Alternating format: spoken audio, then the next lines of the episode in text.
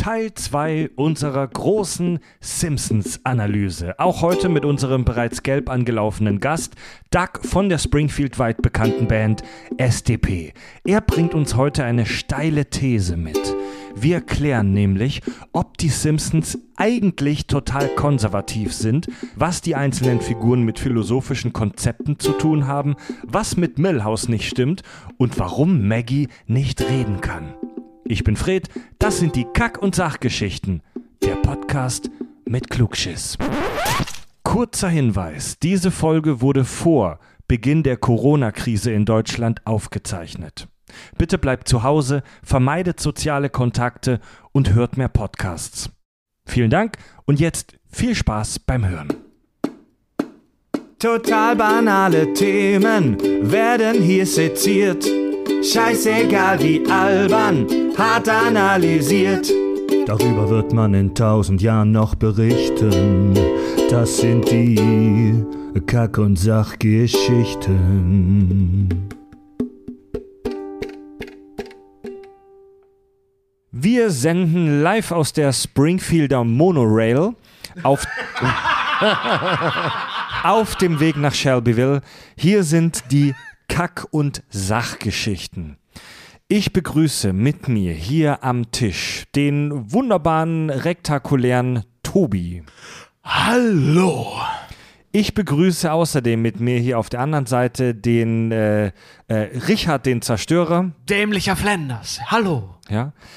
Außerdem sitzt mit uns hier am Tisch ein äh, deutschlandweit bekannter Musiker von der interstellar aktiven äh, Band SDP. Hier ist der Duck. Hallo. Hallo. Alter, ich baue. Oh, du hast so eine butterweiche Stimme, ey. Äh, wir, Ich baue Dankeschön. echt ein Zelt in der Hose. ja, willkommen zum zweiten Teil Ich löse das unseres Problem kurz, warte. Willkommen zum zweiten Teil unseres wunderbaren Double Features zu den Simpsons. Wenn ihr die erste Folge noch nicht gehört habt, geht noch mal eine Kack- und Sachgeschichtenfolge zurück in die Folge davor und hört euch die an, wo wir über die über Trivia gesprochen haben zu den Simpsons, was es so zu wissen gibt allgemein über die Simpsons. Viele tolle Episoden haben wir da nochmal ins, in die Erinnerung gerufen. Wir haben schon mal eine grobe Charakterisierung, Vorstellung der einzelnen Figuren gemacht und haben schon viele interessante Themen angeteased. Diese Folge heute ist tatsächlich echt die Vertiefung. So, jetzt kommt der Serious Shit. Jetzt sprechen wir wirklich über, über das, wofür du, lieber Doug, äh, mal Germanistik studiert hast. Ja.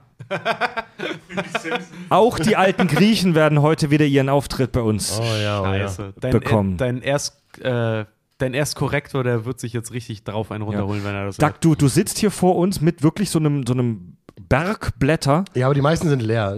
Es ist, es ist so, als hättest du dich dein ganzes Leben auf diese äh, Show vorbereitet jetzt. Ich hätte es so gerne, ich habe es nicht geschafft, ne? ich war ja, ich, guck mal, ich bin auf Tour gegangen. Ja, dies, da war dies und das und persönliche Krisen, dies und das. Ja, habe es nicht geschafft. Das Einzige, was ich geschafft habe, ist mit euch ab und zu mal ein Trinken gehen. Ich erinnere an diese Weihnachtsfeier, diese Oh ja, das war cool. Ja, aber, aber das, waren, äh, das, das, waren, das waren die produktiven Abende. das waren die produktiven Abende, äh, sehr richtig, ja. Wir haben viele Themen vor uns heute.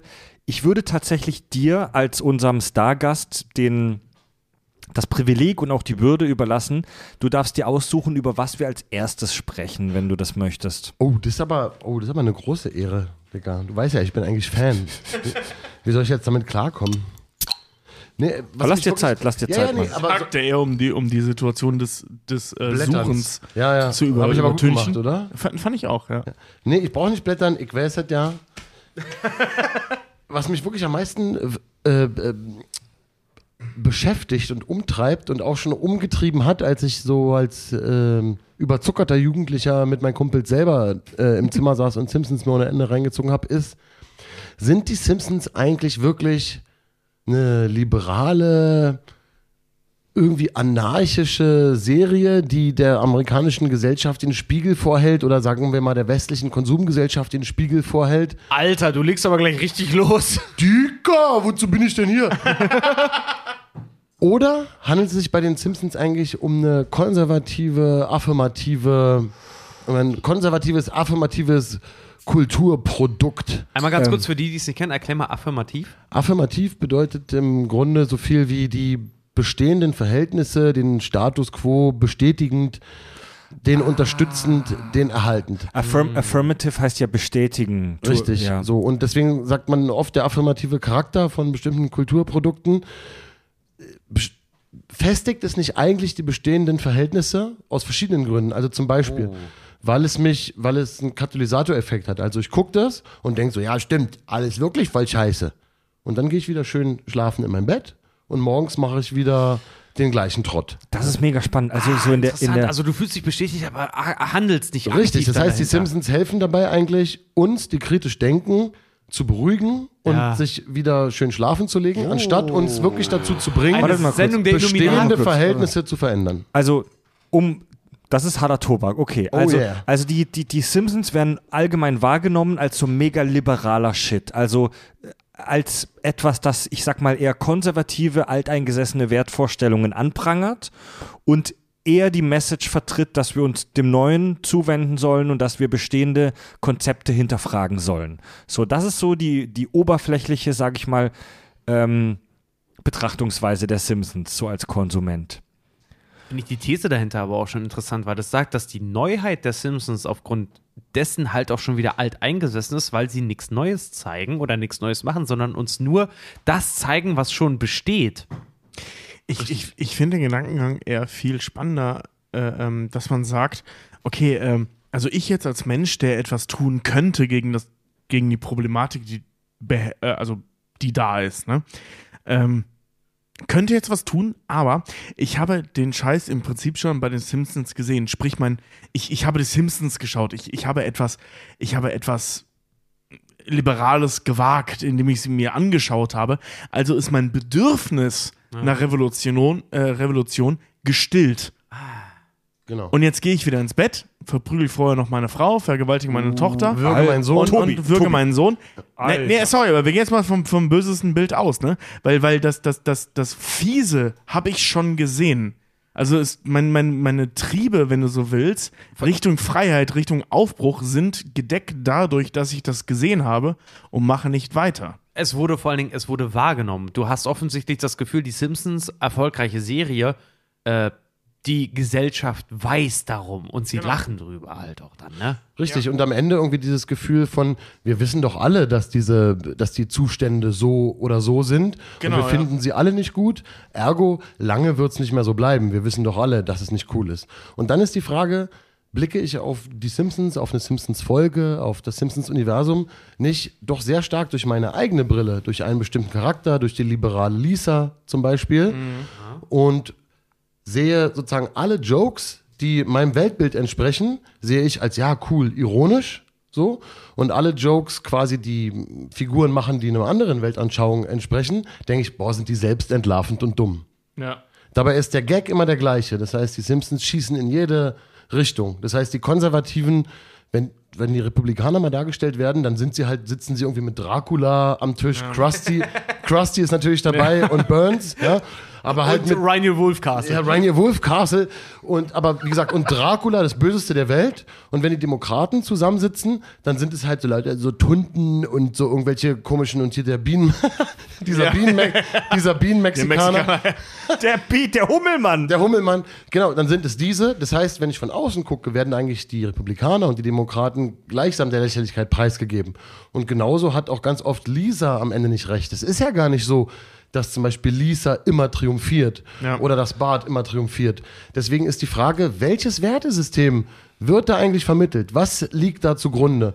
Und da Springfield sich im Grunde nicht verändert, die Charaktere im Grunde nicht lernen und man sie am Ende auf Klischees runterbrechen kann, Ja. sind sie in ihrem Kern konservativ.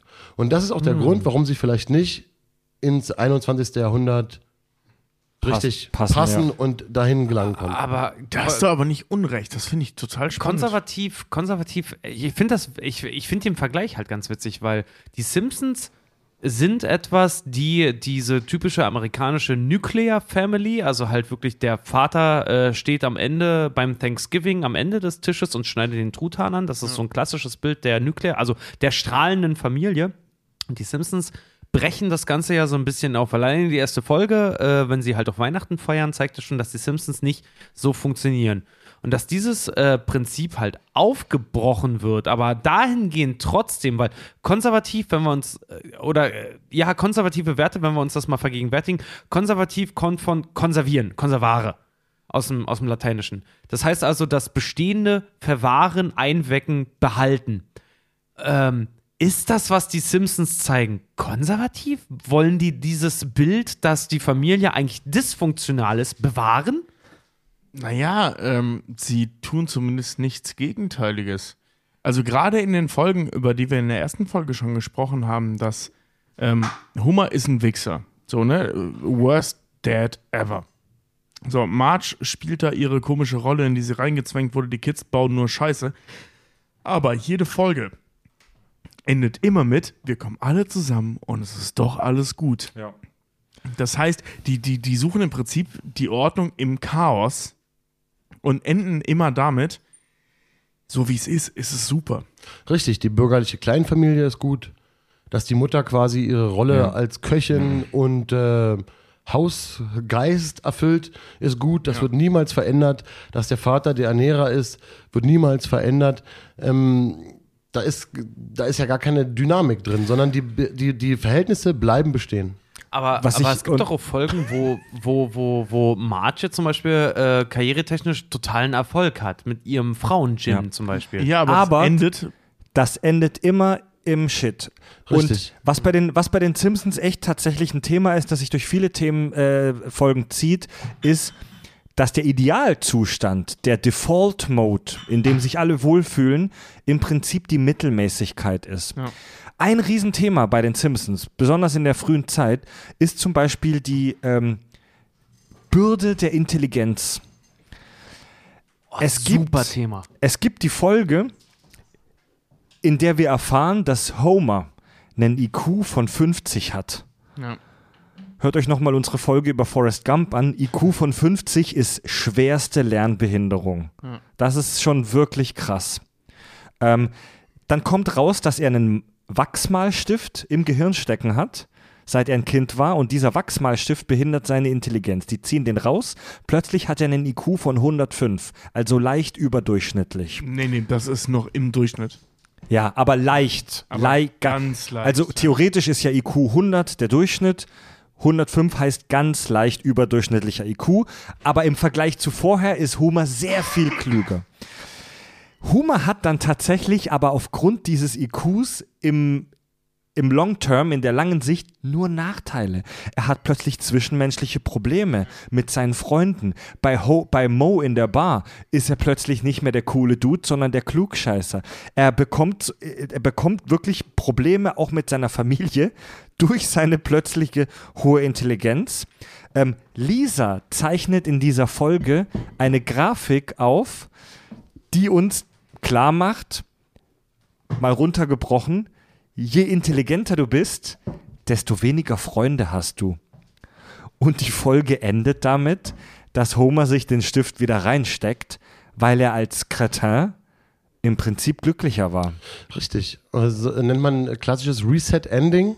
Ja. Ist äh, bei Sitcoms gern gesehen. Man Ja. macht einen ganzen Handlungsstrang auf, der quasi die Verhältnisse eigentlich übereinander wirbelt und macht irgendeinen billigen dramaturgischen, erzählerischen Twist, sodass am Ende alles wieder so ist wie vorher. Und im Grunde, als Zuschauer auch, habe ich dann das Gefühl, so ist es auch gut. Der Status quo ist wiederhergestellt. Richtig. Und das ist genau mit dem Wachsmalstift oder mit dem Crayon äh, da die, äh, die, die Sache, die Sachlage. Und das unterstreicht eigentlich die These, die Simpsons sind konservativ. ja. Okay, krass. Also, also die, die prangern zwar den Status quo an, also das tun sie ja ständig eigentlich, ne? Also sie, sie machen sich lustig und, und sie ähm, stellen, also stellen der aktuellen Gesellschaft einen Spiegel vor, es ist scheiße bei uns. Was die Simpsons aber nicht machen, ist irgendwas daran zu ändern. Im Gegenteil, am Ende jeder Folge wird alles wieder revidiert, ja, weil jede progressive Idee dann doch irgendwie problematisch ist. ja, ja, ja. Ich frage mich halt nur, wenn die Simpsons halt damals als progressive Idee halt aufkamen, wohingehend sind sie dann äh, konservativ? Und zwar sind sie ein Produkt der Generation X. Bart ist klassisch Generation X. Genau, aber auch das ist 30 Lisa, Jahre her. Lisa halt auch. Sind sie dann einfach äh, konservativ dahingehend, dass sie äh, zwar anerkennen, dass die Jugend rebelliert, aber trotzdem das Familienbild aufrechterhalten wird? Nee, äh, ähm, äh, vielleicht, weiß ich nicht, müssten, müssten wir erörtern. Das Erste, was mir an der Stelle einfällt, ist so, ja, die sind progressiv. Und zwar progressiv vor 30 Jahren. Ja. Das, das Bild der Simpsons in ihrer Progressivität hat sich seit 30 Jahren kaum geändert, wenn, wenn überhaupt geändert. Das heißt, ähm, also auch Folgen, die heutzutage laufen, laufen in der Grundidee der Folgen von vor 30 Jahren ab. Und was vor 30 Jahren progressiv war, ist heute konservativ. Weißt du, was ich meine? Ah, das heißt, Fortschritt wird irgendwann, äh, Fortschritt wird also irgendwann zur, zur, zur, naja, zur, wird zum, irgendwann zum, konservativ. Zum, zum Daily natürlich. Shit, ja, ja, klar. Ja, natürlich, natürlich. Also es war ja schon immer so. Irgend, also alte Ideen sind irgendwann konservativ. Das ist schon immer der Fall gewesen. Man sagt ja auch immer so schön, in deinen 20ern wählst du liberal, in deinen 50ern wählst du konservativ. Das ist einfach so. Ja, ja, äh, Ja, das ist ah, halt- wie war der Spruch nochmal? Genau, wenn, wenn du mit äh, 20 nicht links bist, äh, hast du kein Herz und wenn du mit 60 nicht äh, rechts bist, hast du keinen Verstand. Ja. Der Spruch ist ein bisschen dumm. Nee, den, Recht, aber- aber, aber- aber, den aber, den ein bisschen übertrieben, so ganz so ist es nicht, aber Ne, also rechts im Sinne von konservativ. Ja. Ähm, Ja. Also der Spruch ist ein bisschen dumm, aber, aber es, es fasst das ganz gut zusammen. Und die Simpsons sind mittlerweile leider in einem Alter, wo sie nicht mehr progressiv sind, ja, man kann, sondern konservativ. man kann auch so weit gehen zu sagen, sie waren deswegen progressiv, weil, weil sie in, in einer Zeit, in der hauptsächlich exemplarische heile Weltfamilien gezeigt wurden, Genau, ja. was anderes gezeigt haben. Aber trotzdem sind sie konservativ, weil sie reproduzieren die gleichen Klischees dieser Gesellschaft. Sie reproduzieren die Vorstellung von Mann als Ernährer der Familie, Ja. Frau als Hausfrau, bla bla bla. Und alle Figuren bleiben schön an ihrem Platz und bleiben schön dort, wo sie quasi hingehören. So. Und deswegen ähm, ist Ja, jetzt muss man. Moment, ein, eine Ja. Sekunde, da fällt mir noch was. Äh, wenn du die Kinder betrachtest, das wird ja eigentlich sogar noch viel schlimmer. Ja, Frau bleibt zu Hause, macht einen Haushalt, Mann macht, äh, ist der Ernährer der Familie. Der Junge ist cool und wild und das Mädchen ist klug und unbeliebt. Ja. Weißt du, also das geht ja noch viel weiter. So, das ist so, dieses ganze Familienkonstrukt. Der Vater ist irgendwie debil und abschiebbar. Die Mütter sind nicht mehr Existenz, weil, weil sie spielen keine Rolle für die Entwicklung der Familie. Also die Großmutter. Es ist nur der Großvater.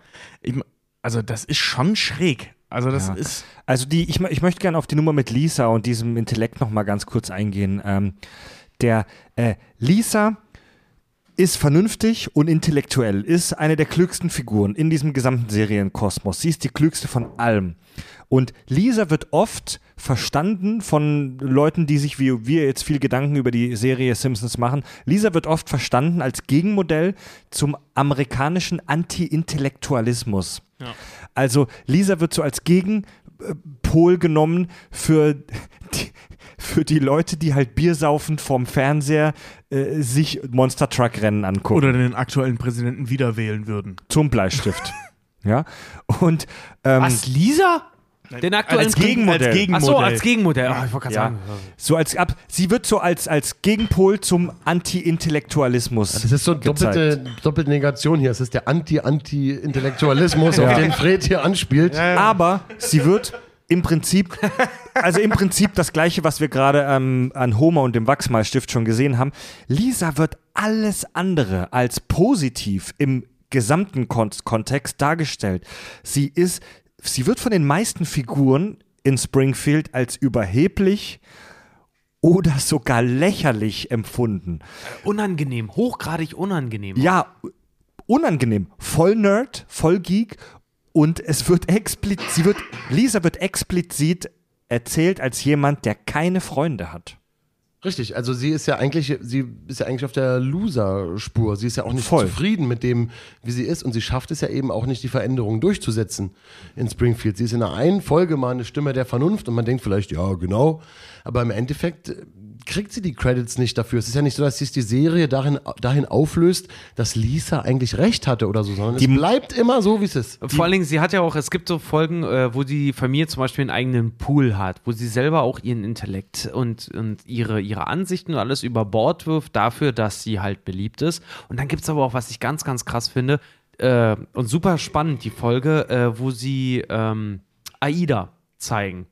Wo sie zur Schulsprecherin gewählt wird und dann ähm, laut dem, dem Musical oder dem Theaterstück, ich weiß es gar nicht ganz genau, äh, von Aida halt auch äh, dahingehend gepolt wird, dass sie, schönes Zitat, I'm the Queen, I must be heard, not be seen. Also ich muss gehört werden, nicht gesehen werden. Und die Schule sie dann aber auch, weil sie Schulsprecherin ist, dahingehend trimmt, dass sie halt viel gesehen wird und nicht, dass ihre Taten äh, ni- nicht, nicht, nicht gesehen werden, sondern nur, dass sie halt gesehen wird. Also so ein ganz, ganz falsches äh, Bild auf die Politik, dass ein gewählter Vertreter halt viel gesehen wird, aber wenig handelt. Also, also nur, nur ein, eine optische Repräsentanz hat. Ganz genau. Es geht nicht mehr um Inhalte, es geht nur um die Oberfläche. Ja, Um die, um, es geht nicht mehr um Inhalte, es geht nur um das Etikett. ja. Richtig, und wenn du, wenn du vielleicht mit einem konservativen, eher rechten Blick auf die, die Simpsons dir anguckst, dann siehst du vielleicht äh, Lisa gar nicht so im Zentrum und sie hat gar nicht so viel Recht, wie du das als liberaler Mensch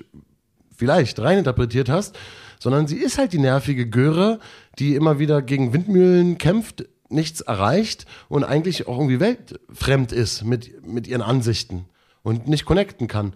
Und von daher ist es vielleicht wirklich eine Frage bei den Simpsons, mit welchem Blick blicke ich darauf? Kann da nicht vielleicht sogar äh, Burns sozusagen verstanden werden und, und anders, anders gedeutet werden, weil er auch in Strukturen und Zwängen steckt? Lisa ist doch fast die falsche Figur dafür, weil sie ist ja auch, es gibt eine Folge, wo sie sich vollkommen Apple halt hingibt, zum Beispiel. Ne? Sie will so liberal und sie will so, so, so, so progressiv dahingehend sein und sagt dann aber auch wirklich offenkundig und sieht dann auch aus wie ein Werbebild von Apple dann, ich bin ein Maple-Mensch, wo sie dann am Ende eine, eine Rechnung hat von über 12.000 Dollar, weil sie über 12.000 Songs für 99 Cent runtergeladen hat und dann Werbung, macht, Werbung machen muss für Apple. Wo sie in so eine sektenähnliche Konstellation dann kommt. Aber ich, ich, ich finde den Gedanken mit Mr. Burns gar nicht so unspannend, wenn du jetzt Mr. Burns und äh, Lisa gegenübersetzt. Das sind ja die gegenteiligsten Pole, die man sich vorstellen kann innerhalb dieser Serie. So, und jetzt reden wir die ganze Zeit darüber, dass die Simpsons nicht so liberal sind, wie sie zu sein scheinen, sondern eher konservativ. Und konservativ wäre eher Mr. Burns. Krass konservativ, industriell konservativ. Ja, amerikanisch konservativ. So, und jetzt hast du auf der einen Seite Lisa Simpson als denkender Mensch, als wahrscheinlich einzig vernünftig denkender Mensch in, die, in dieser Serie, zumindest in dieser Konstellation. Und auf der. Entschuldigung, bitte, ich habe ich hab, ich hab echt zu viel geraucht vorhin. Ich habe echt. Äh, äh, Das ist, das ist typisch Tobi, dass er so während dem Sprechen mit dem Atmen kämpft. ja, das nervt. Das ist eher psychosomatisch, weißt du, ne? Das ist wirklich psychisch. Also wirklich. Ja, ja. Ist auch nur, wenn ich am Mikro sitze. Wenn ich deswegen. mich zurücklehne, ist es weg. Ein Kumpel von mir hat auch immer Schwierigkeiten in der Schule gehabt beim Lesen und unsere Lehrerin hat das irgendwann mal ähm, ihm angelastet, weil sie meinen so, ja, wenn du äh, das Wort nicht kennst, dann räusperst du dich immer. Und er dann irgendwann meinte so, nee, ich räusper mich nicht, weil ich das Wort nicht kenne. Ich habe halt die ganze Zeit Schleim im Hals. Ja. Also, es war übrigens schon wieder weg, als ich hier gerade still war. Egal. Ich fasse es nochmal auf. Also, äh, Lisa, liberal, Burns, die Drecksau, konservativ, also brutal konservativ. So, und jetzt sind die Simpsons aber nicht so liberal, wie sie gerne wären, oder beziehungsweise wie sie uns vorgaukeln zu tun, sondern sie sind eher konservativ. Ich denke, darauf haben wir uns mittlerweile geeinigt in unserer Podcast-Welt. Äh, Ich, ich, Wir finden alle Ich diese These interessant. ich finde die These interessant. Ich möchte mich dahingehend nicht abschließend äußern. Okay, also dann bin ich jetzt der. auch noch mehr äh, Punkte dafür. äh, äh, The Devil's Advocate, ne?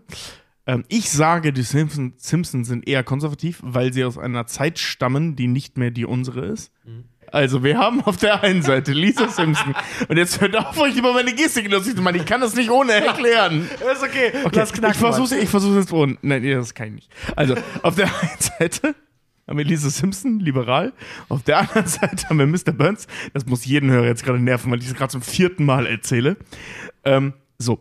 Und das Liberale wird, also sprich Lisa, wird ja als Nerd ausgegrenzt, scheiße und alles, was sie irgendwie erreicht innerhalb der Folgen, wird revidiert. Sprich, es wird gelöscht. Was Mr. Burns macht, ist, ja, er ist ein Wichser. Ja, was er tut, ist scheiße.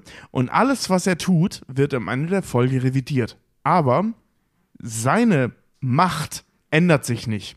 Er ist, bleibt bis zum Schluss mächtig. Lisa bleibt bis zum Schluss ohnmächtig und unbeliebt.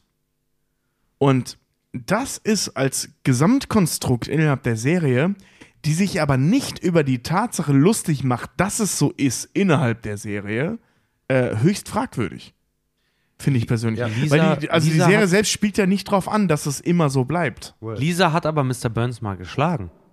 Ui. Und zwar, wenn es darum geht, eine freie Presse zu etablieren. Stimmt. Hat Lisa die gesamte Stadt dazu gebracht, dass sehr viele Menschen ihre wertlose Meinung in die, in die Pub- äh, also als Mr. Burns alle Medien aufkauft, um seine Meinung zu vertreten, Rupert hat, Murdoch. hat Lisa es geschafft, ganz genau, hat Lisa es geschafft, ein liberales, freies Magazin oder eine Zeitung rauszubringen, die andere Leute dazu inspiriert hat, wie zum Beispiel Patty und Selma. Machen Sie den Test, sind Sie eine Patty oder sind Sie eine Selma?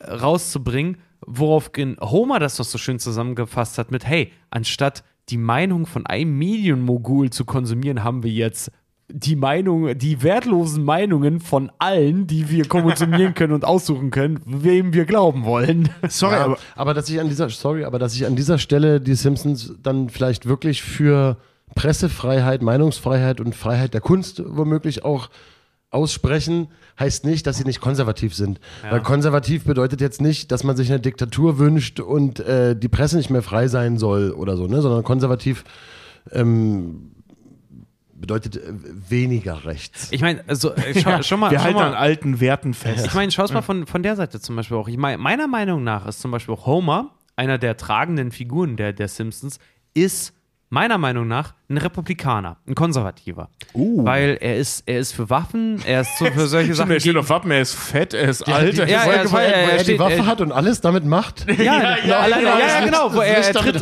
er, tritt, er tritt der, NR, äh, der NRA, also der National Rifles Association, halt irgendwie bei.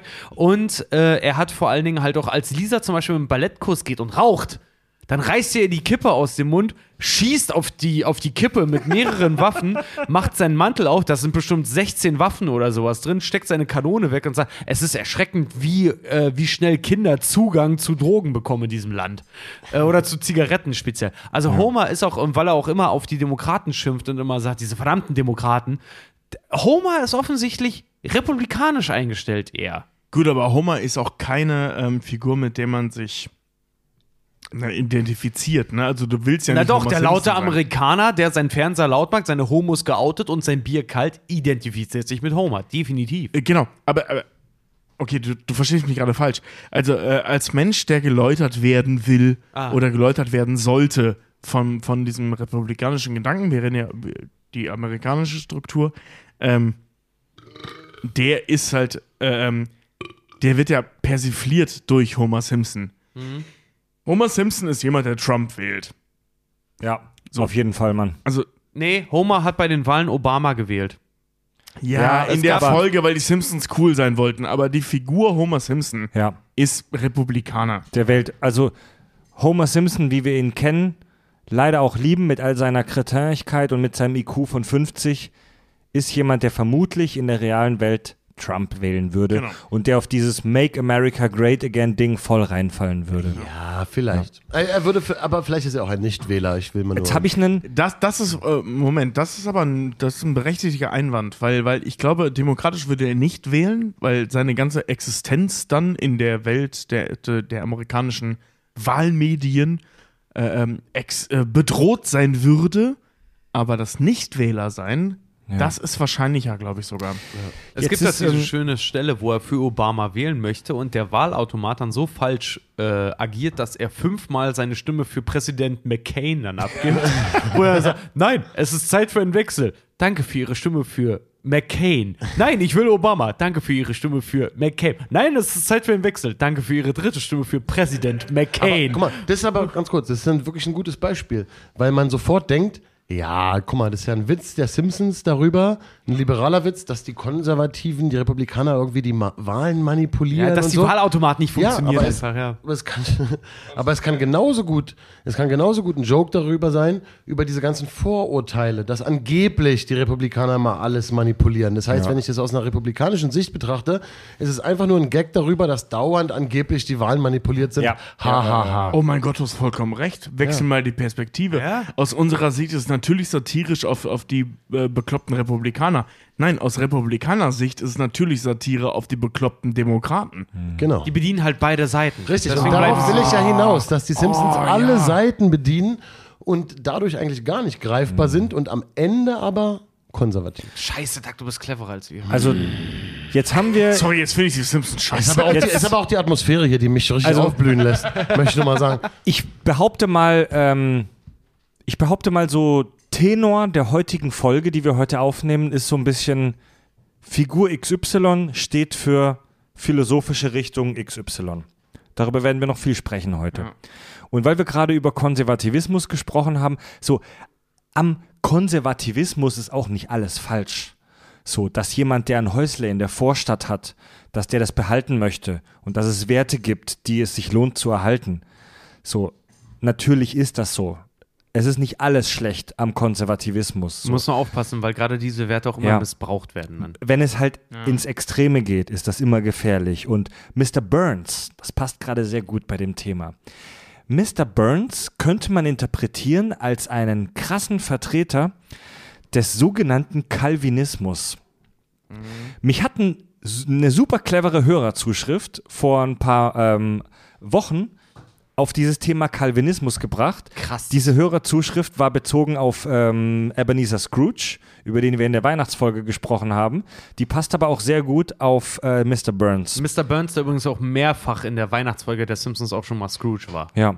Ähm, Calvinismus, um das ganz kurz und wirklich sehr komprimiert zusammengefasst zu erklären, Calvin, Calvinismus war, ist eine, Theo, äh, eine theologische äh, Denkrichtung und der sogenannte Calvinismus geht von zwei grundsätzlichen Grundeinnahmen aus, die am Anfang eher harmlos klingen, aber brutale Auswirkungen haben.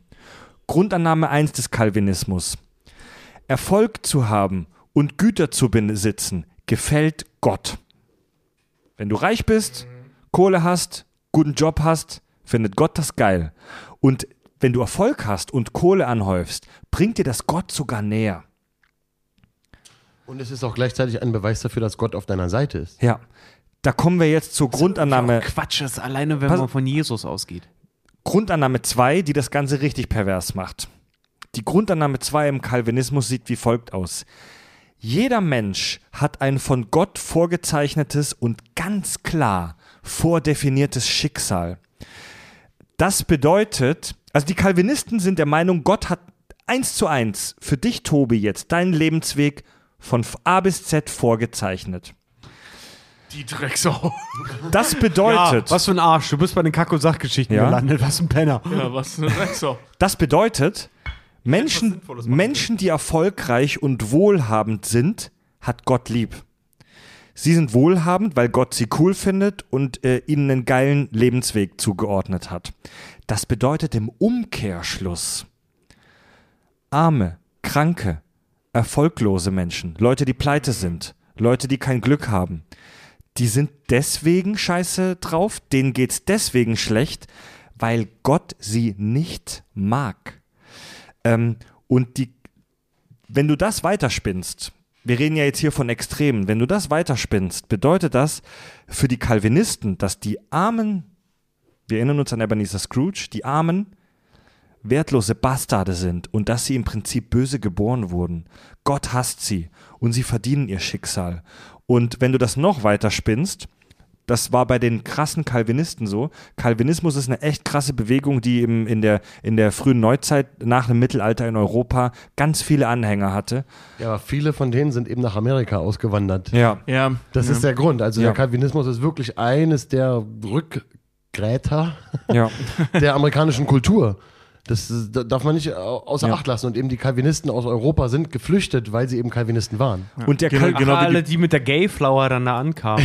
der, ey, der, ja, Calvi das der, ist wie, die- wie die also- Puristen aus Holland. Ja. Der Calvinismus mag uns heute sehr rückständig äh, vorkommen, aber der hat sehr schnell, hat diese theologische Richtung sehr viele Fans eingesammelt, weil ähm, diese Aussage, ey, du hast ein Schicksal, das dir von Gott zugewiesen wurde und da kannst du nicht viel dran ändern, die hat auch irgendwie was Beruhigendes.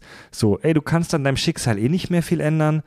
Es geht dir halt, wie es dir geht, weil es Gott dir so vorgezeichnet hat. Ja, also es beruhigt halt das Gewissen dessen, der viel hat. Ja, Ich habe so viel, weil Gott es so wollte. Und ähm, ja, beruhigt die, die wenig haben. Oder nimmt ihnen auch etwas von der Verantwortung, dass sie in diese Situation gekommen Und wenn du den Calvinismus auf die Spitze treibst, bist du als extremer Calvinist der Meinung, dass es schlecht ist, armen Leuten zu helfen, weil du dann gegen den Willen Gotten, Gottes arbeitest. Es wäre eine aus Sicht von, ich behaupte jetzt mal ganz kurz, Burns ist ein Calvinist Ja. Und in Eindeutig. seiner Überzeugung ist es so, dass es Gotteslästerung wäre, den Armen zu helfen. Denn dann würdest du dem Willen Gottes entgegenarbeiten. Das hatten wir in unserer Weihnachtsfolge auch bei Ebenezer, ähm, bei der Weihnachtsgeschichte Ja. mit Ebenezer Scrooge, Gleicher wo Schnack. wir auch da, genau davon ausgegangen sind, dass damals der Tenor in England halt auch war, wer armen Menschen Ja. hilft, ist im Prinzip, dem, dem ist nicht mehr zu helfen. Also ich Ja. wiederhole nochmal, was ich auch in der Weihnachtsfolge gesagt habe und jetzt noch viel krasser auf diesen Calvinismus. Ähm, also falls einer unserer Hörer da draußen Calvinist ist und Christ logischerweise dadurch ist, lest doch bitte mal die Bibel. Lies. Lies. Nein, lest. Nein, li- Plural. Achso, liest. Lest. Lest doch bitte mal die Bibel. Diese gesamte, das gesamte Neue Testament oder das Zweite Testament, damit es nicht, damit es nicht so wertend klingt, ähm, ist voll von Jesus rettet alle, aber nicht die Reichen. Auch die Reichen? Die sind auch cool, wenn sie gläubig sind. aber darum geht's nicht. Oder wie, wie, wie Fanny Fernanden es mal so schön aus, äh, ausdrückte, Jesus, ja, äh, der ließ sich von Huren aushalten. So, ja, darum geht's im Zweiten Testament.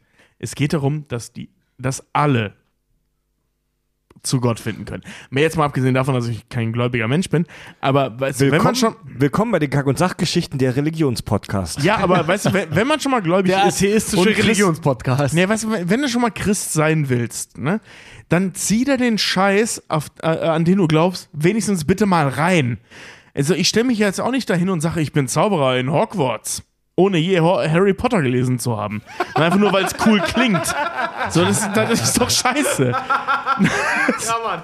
Nee, nee, aber äh, genau so klingt Calvinismus. Das ist einfach ein, eine unfassbare Ansammlung an Missverständnissen und offensichtlich eine Riege von Menschen, die viele Bücher über Wirtschaft gelesen haben, aber nicht das, woran sie glauben, nämlich die fucking Bibel. In der Bibel steht exakt das Gegenteil. Ja, also ich, du, du meldest dich gerade, aber ich muss trotzdem richtig reingerätschen, weil du kannst schon auf die Idee kommen. Ich meine, wenn Gott, ich glaube nicht an Gott, ja, um es mir hier zu sagen, aber wenn Gott. Hexer. Hexer, Ist okay. Verbrennt ihn! Wir, wir, sind, wir, sind ihn! wir sind der nata- satanistische Podcast. Ah ja, Ja, wenn, Satanas Abraxas. wenn, wenn Gott allmächtig ist und in dieser Welt alles nach Gottes Gesetzen verläuft, dann ist es schon konsequent zu sagen, okay, wenn ich sehe, manchen Menschen geht es gut in dieser Welt, die sind glücklich und sie häufen Reichtümer an und sind satt, dass es auch Gott gefällt. Und Ja, dass klar. die, die leiden, leiden, weil Gott es will. Wenn ich davon ausgehe, dass Gott aktiv in das Geschehen in dieser Welt eingreifen kann, macht es in sich schon irgendwie einen Sinn. Das ist die Frage nach der Omnipotenz halt auch einfach. Ja. Gott die könnte Frage nach alles. der Theodizee vor allem. Ja, aber Gott könnte alles mit einem Fingerschnipsen halt beenden quasi. Und wir haben schon, also ich persönlich, Fred, habe schon oft gelästert über solche Stories. Ich, Fred, ich Ja. bekenne mich. Nein, weil, weil wir jetzt halt vier Stimmen sind. Neue Hörer können uns wahrscheinlich auch überhaupt nicht voneinander unterscheiden. Ähm, ich habe schon oft irgendwie kritisiert und gelästert über so Geschichten, die wir ja natürlich alle auch aus der Popkultur kennen, wo so Schicksal eine wichtige Rolle spielt. So, du musst dein Schicksal erfüllen. Du hast einen vorgezeichneten Weg. Das ist einer der Gründe, wieso ich das nicht mag, weil wenn du diese Schicksalsnummer weiterspinnst und in extrem skalierst, kommt das dabei raus, wie bei Burns und dem Calvinismus, dass du am Ende an den Punkt kommst, wo du sagst, ja, ähm, die, Armen sind, die Armen sind arm, weil Gott es so will, die Reichen sind reich, weil Gott es so will und daran kann man nichts ändern. Ich finde es aber dahingehend ganz interessant, dass Doug halt auch sagt, dass die Simpsons im Prinzip eine kalvinistische Serie mittlerweile sind. Ah, so, Sie- so krass, so Na, weit würde ich pass jetzt auf, nicht pass gehen. auf, pass so auf, weit bin ich auch nicht gegangen. Nee, pass aber auf, ich pass auf, aber pass mal auf, Leg es mir ruhig weiter in den Mund, weil ich finde es sehr spannend. Nee, pass Ich auf, gerade äh, sagen, pass auf, das aber hat niemand jemand dir gesagt. Pass auf, nee, Duck hat das im Prinzip, äh, hat das impliziert. Und zwar dahingehend, dass er in der, in der letzten Folge, falls ihr euch erinnert, schon gesagt hat oder raus, rausgestellt hat, die Simpsons haben sich seit 20 Jahren, also in 10 Jahren, hatten sie sie 30. Progression. Moment. Ach so. In zehn Jahren hatten sie Progression, seit 20 Jahren haben sie sich nicht weiterentwickelt. Dass Doug das rausgestellt hat, ist eigentlich ein Zeichen dafür, meiner Meinung nach, dass die Serie eigentlich mit dem, was er gerade erzählt hat, fast als kalvinistisch anzusehen ist. Weil dadurch, dass sie sich nicht entwickeln, Homer Simpson ist seit 30 Jahren in derselben Position. Überlegt mal, die Figuren, er hat recht, die Figuren haben sich seitdem nicht weiterentwickelt. Homer mit dem, was er macht, der ist Sicherheitsinspektor im Sektor 7G des Atomkraftwerkes im Springfield.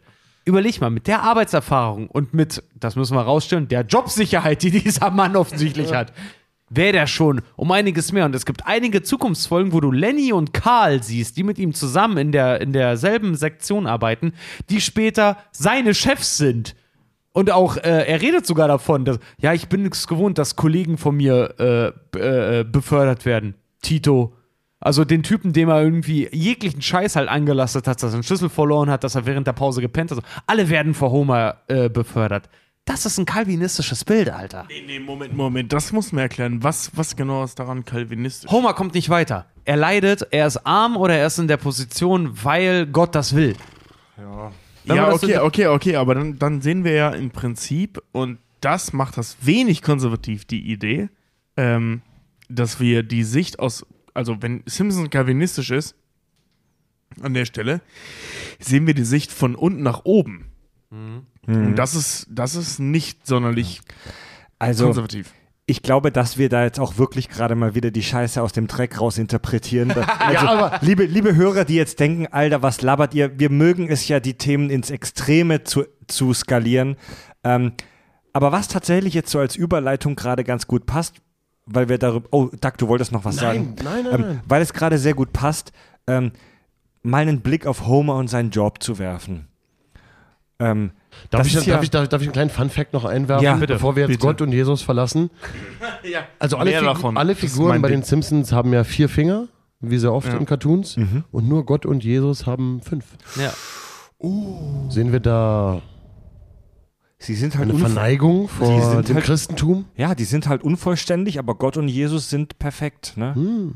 Scheiße, du hast Obwohl recht, Homer ja. auch im selben, äh, im selben Atemzug mal irgendwann sagt, äh, wenn wir das, ich weiß nicht mehr, wo er das sagt, aber wenn wir das nicht tun würden, dann wären unsere Kinder äh, rosafarbene Gestalten mit blauen Augen und fünf Fingern wie totale Freaks und er dann so eine Vision davon hat, wie Bart, äh, ohne Überbiss, wie Bart, Lisa und Maggie wie normale Kinder eigentlich Ja, aussehen und so vollkommen aus, den ja. Ausraster kriegt. Ähm, um mal über Homer und seinen Job zu sprechen, äh, ich habe die Geschichte gelesen, dass als Matt Groening die Simpsons gescribbelt hat, hatten wir in der letzten Folge ja schon, dass Matt Groening auf dem Weg zu so einer Jobvorstellung äh, die Simpsons zusammen skizziert hat. Ich habe gelesen, ich weiß nicht, ob es stimmt, aber ich habe gelesen, dass die grundsätzliche Basic-Idee der Simpsons, so sein erster Gedanke war, eine Familie und der Vater arbeitet im Atomkraftwerk. So als gefährlichen, weirden, etwas skurrilen Arbeitsplatz. So, das Atomkraftwerk ist ja eigentlich Voll ein Gimmick der 90er. Oh. das Atomkraftwerk ist ja ein sehr geheimnisvoller für uns als Normalos Arbeitskraft. So, da wird auf geheimnisvolle Art Energie erzeugt. Auf gefährliche Art sogar wird da Energie erzeugt. Eigentlich sollte man vermuten, dass da nur wirklich so Physik-Pros arbeiten, dass da nur sehr gebildete Menschen arbeiten, aber Homer als Sicherheitsinspektor im Sektor 7G ist halt ein Vollkritter, der im Prinzip dafür bezahlt wird, alle zwei Stunden einen Knopf zu drücken. Der übrigens nur in den Job reingekommen ist aufgrund eines Behindertenbevorzugungsprogramms. Also, ja, aber wir haben, wir haben da wieder auch so einen Bezug zu den. Homer, Homer ist nur in den Job reingekommen, weil er als geistig behindert gilt und deswegen den Job bekommen hat. Wirklich? Ja.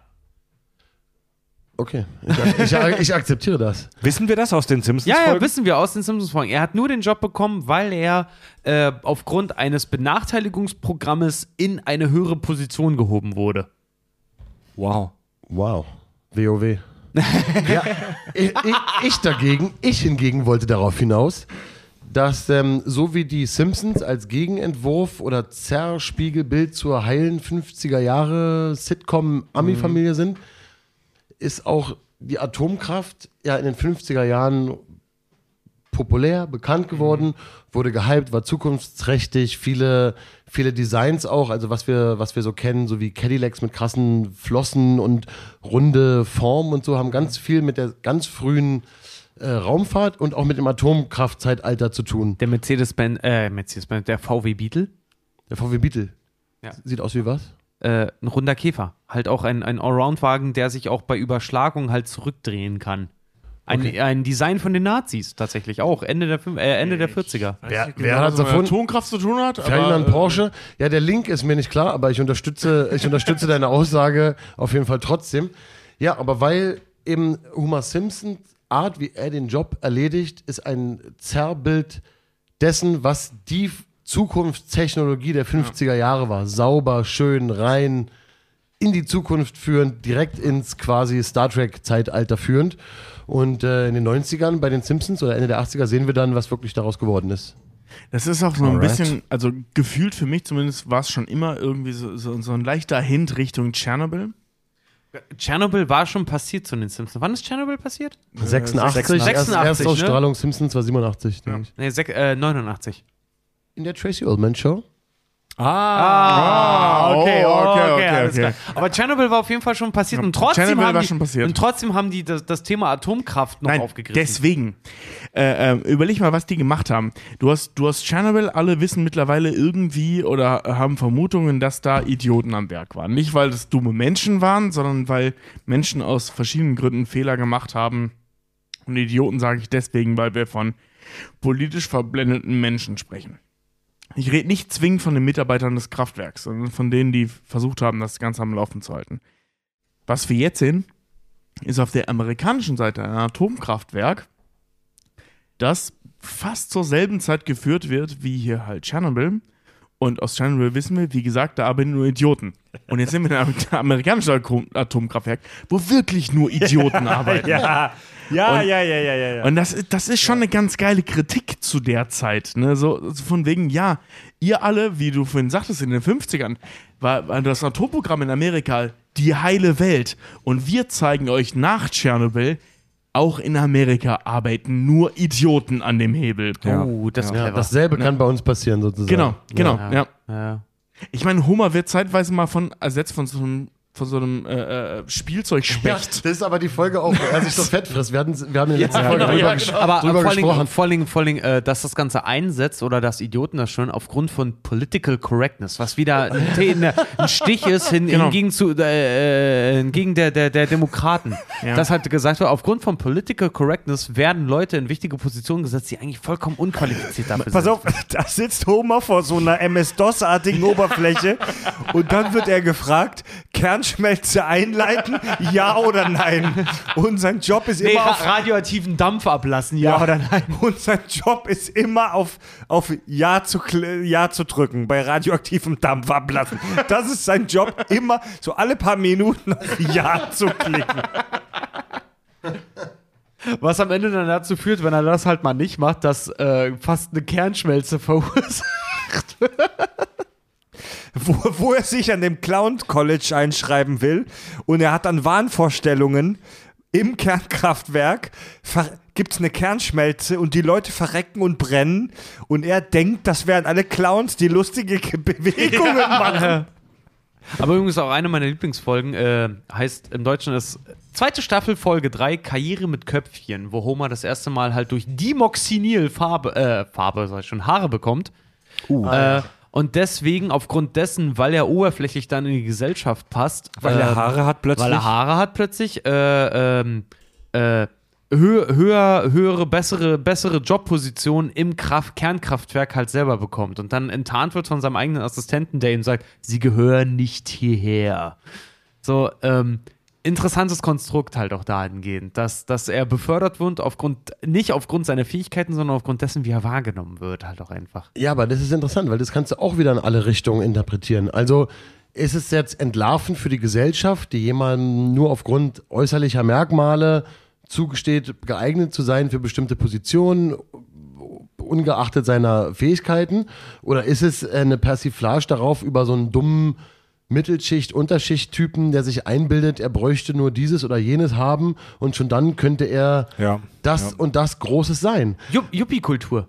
Was in American History, äh, äh, Quatsch, in American Psycho zum Beispiel auch äh, total ab absurdum geführt wird. Der Yuppie. So, du hast was, also bist du was, also kannst du was. Totaler Schwachsinn. Das, was Donald Trump zum Beispiel auch in den 80ern vollkommen äh, äh, pro proklamiert hat, halt einfach. Er hat viel Geld, also weiß er Dinge und er ist jemand. Und die Amerikaner haben das aufgesogen, wie nix. Na klar. Ähm, wissen wir irgendwas über Homers, ich sag mal, naja, so Gehalt, Qualifikationen? Haben wir irgendwelche Hard Facts über ihn und sein, sein Curriculum vitae, würde Schon. man sagen? Es ist eine große Frage, wie er überhaupt in den Job gekommen ist. Das muss Ja. man schon mal an der Stelle Ja. sagen. Ja, wie gesagt, durch ein Behindertenprogramm. Er war vorher war er ganz normaler, äh, ganz normaler Arbeiter im Sektor 7G, hat den Job im Kraftwerk bekommen, eigentlich aufgrund totaler Inkompetenz. Also er war einfach Arbeiter XY, bis er, wie gesagt, aufgrund dieses Behindertenprogramms halt mal befördert wurde. Und was wir halt über Homer wissen, ist halt das Geile, er bezeichnet sich ja selber als obere, untere Mittelschicht. Okay. Obere, untere Mittelschicht. Das ist total geil. Weil äh, das kann man festmachen an folgenden Punkten. Er lebt im Vorort mit seiner Familie. Er fährt einen stinknormalen Wagen und er hat einen Job ohne höhere Bildung, die, äh, also er hat ungerechtfertigterweise einen Job, äh, den er selber annimmt ohne höhere Bildung, der eigentlich aber einen College-Abschluss zum Beispiel erfordert halt, ne? Es gibt in Staffel 7 gibt es einen Einblick, wenn die Bärensteuer, wenn so ein Bärenangriff plötzlich ist, also Bären, wirklich die, die Tiere, der Bär, äh, ein Angriff ist und Homer dann noch sagt, äh, äh, das müssen wir klären, wir wollen keine Bären.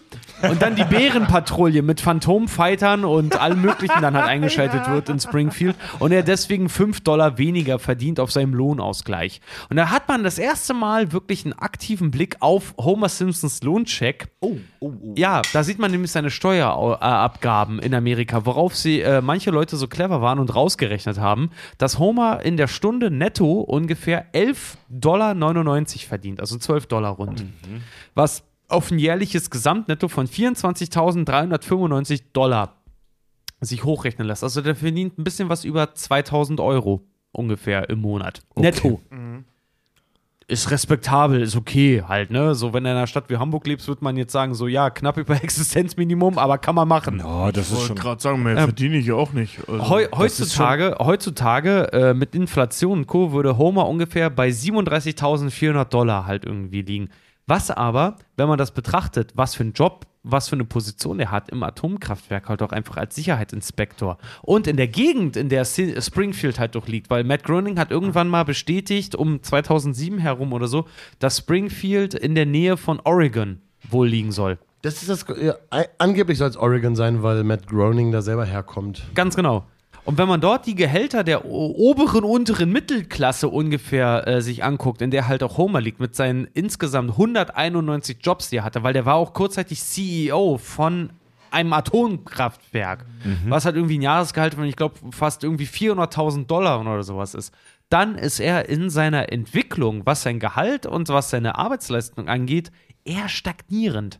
Was es sehr, sehr realistisch macht, dass Homer halt wirklich ein perfektes Spiegelbild der amerikanischen Mittelklasse ist, da er nach 30 Jahren, die ja mittlerweile da ist, nach 30 Jahren, immer noch genau dort steht, wo er mal angefangen hat. Okay. Er ist ungefähr am Anfang vom Wohlstand in Amerika, aber auch knapp vor Armut in Amerika. Also er strampelt sich seit 30 Jahren einen ab. Naja, eigentlich nicht. Er zieht Routine durch, aber er kommt nicht wirklich weiter. Nee, wie gesagt, und alle anderen Kollegen außer ihm werden ja auch permanent befördert. Wie gesagt, es gibt eine Zukunftsversion, wo Lisa heiratet, in der Lenny und Karl, mit denen er halt zusammenarbeitet, dann mit Anzügen irgendwo sitzen und über internationale Märkte halt diskutieren.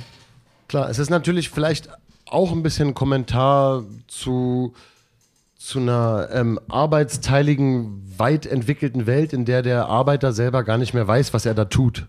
Ja, also in irgendeiner Verwertungskette, in irgendeinem Betrieb, in der ich nur einen Teil dazu beisteuere und ich weiß eigentlich gar nicht, an was ich da mitarbeite, Ja. was ich eigentlich tue Es und ist- was die moralischen Implikationen sind von dem, was ich da mache. Ist ein bisschen Generation X. Stimmt, ja. Überleg mal, das, das ist auch äh, bei Malcolm mittendrin, dass das auch Francis passiert. Francis beginnt als Rebell, an einer Militärakademie und endet damit, dass er einen Job hat in irgendeinem scheiß Cubicle, wo er selber sagt, ich hacke irgendwelche Zahlen in den Computer täglich rein. Ich weiß nicht, was ich da tue, aber ich liebe es.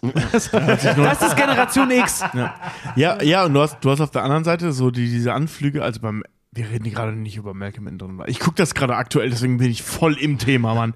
Ich bin voll im Thema. Okay, weiter. Ähm, ja, das ist mega. Das ist ja auch, um das Thema abzuschließen, das ist ja auch super interessant, die Geschichte mit dem, diese ganze Nummer mit dem Atomkraftwerk. Also, das ganze Atomkraftwerk in Springfield ist ja im Prinzip so ein Meta-Gag der Serie Simpsons. So ja. ein Ort, wo man Hochtechnologie vermutet, wo man Gesteuert zu Recht, von Idioten. Wo man zu Recht Hochtechnologie vermutet, so eine der größten Errungenschaften der Menschheit, das Atom zu spalten und daraus Energie zu gewinnen. Und da sitzen halt Idioten, die Eishockey mit Bürostühlen spielen und deren, ja. deren wichtigstes Thema es ist, was, welche, welche Donuts wir in der Mittagspause verputzen, wo so, wo so grünlich leuchtende Atom, Atommüllfässer völlig selbstverständlich über den Flur geschoben werden. Nee, nee, vor allen Dingen, im, im, äh, auf dem Kinderspielplatz verscharrt werden, wo Mr. Burns so sagt, nein, wir brauchen einen neuen Ort. Diese ganzen glatzköpfigen Kinder erregen langsam Aufmerksamkeit. Ja, es ist ja auch im, im Intro, wo der Uranstab äh, Humor in seinen Schutzanzug ja. fällt. Und, und der dreieugige Fisch in Springfield natürlich. Ich liebe ihn. Ja, Mann. Ich wollte ihn mir tätowieren lassen vielleicht. Echt? Geil. Ja, Ohne Scheiß, das habe ich auch mal überlegt. Das machen wir heute noch.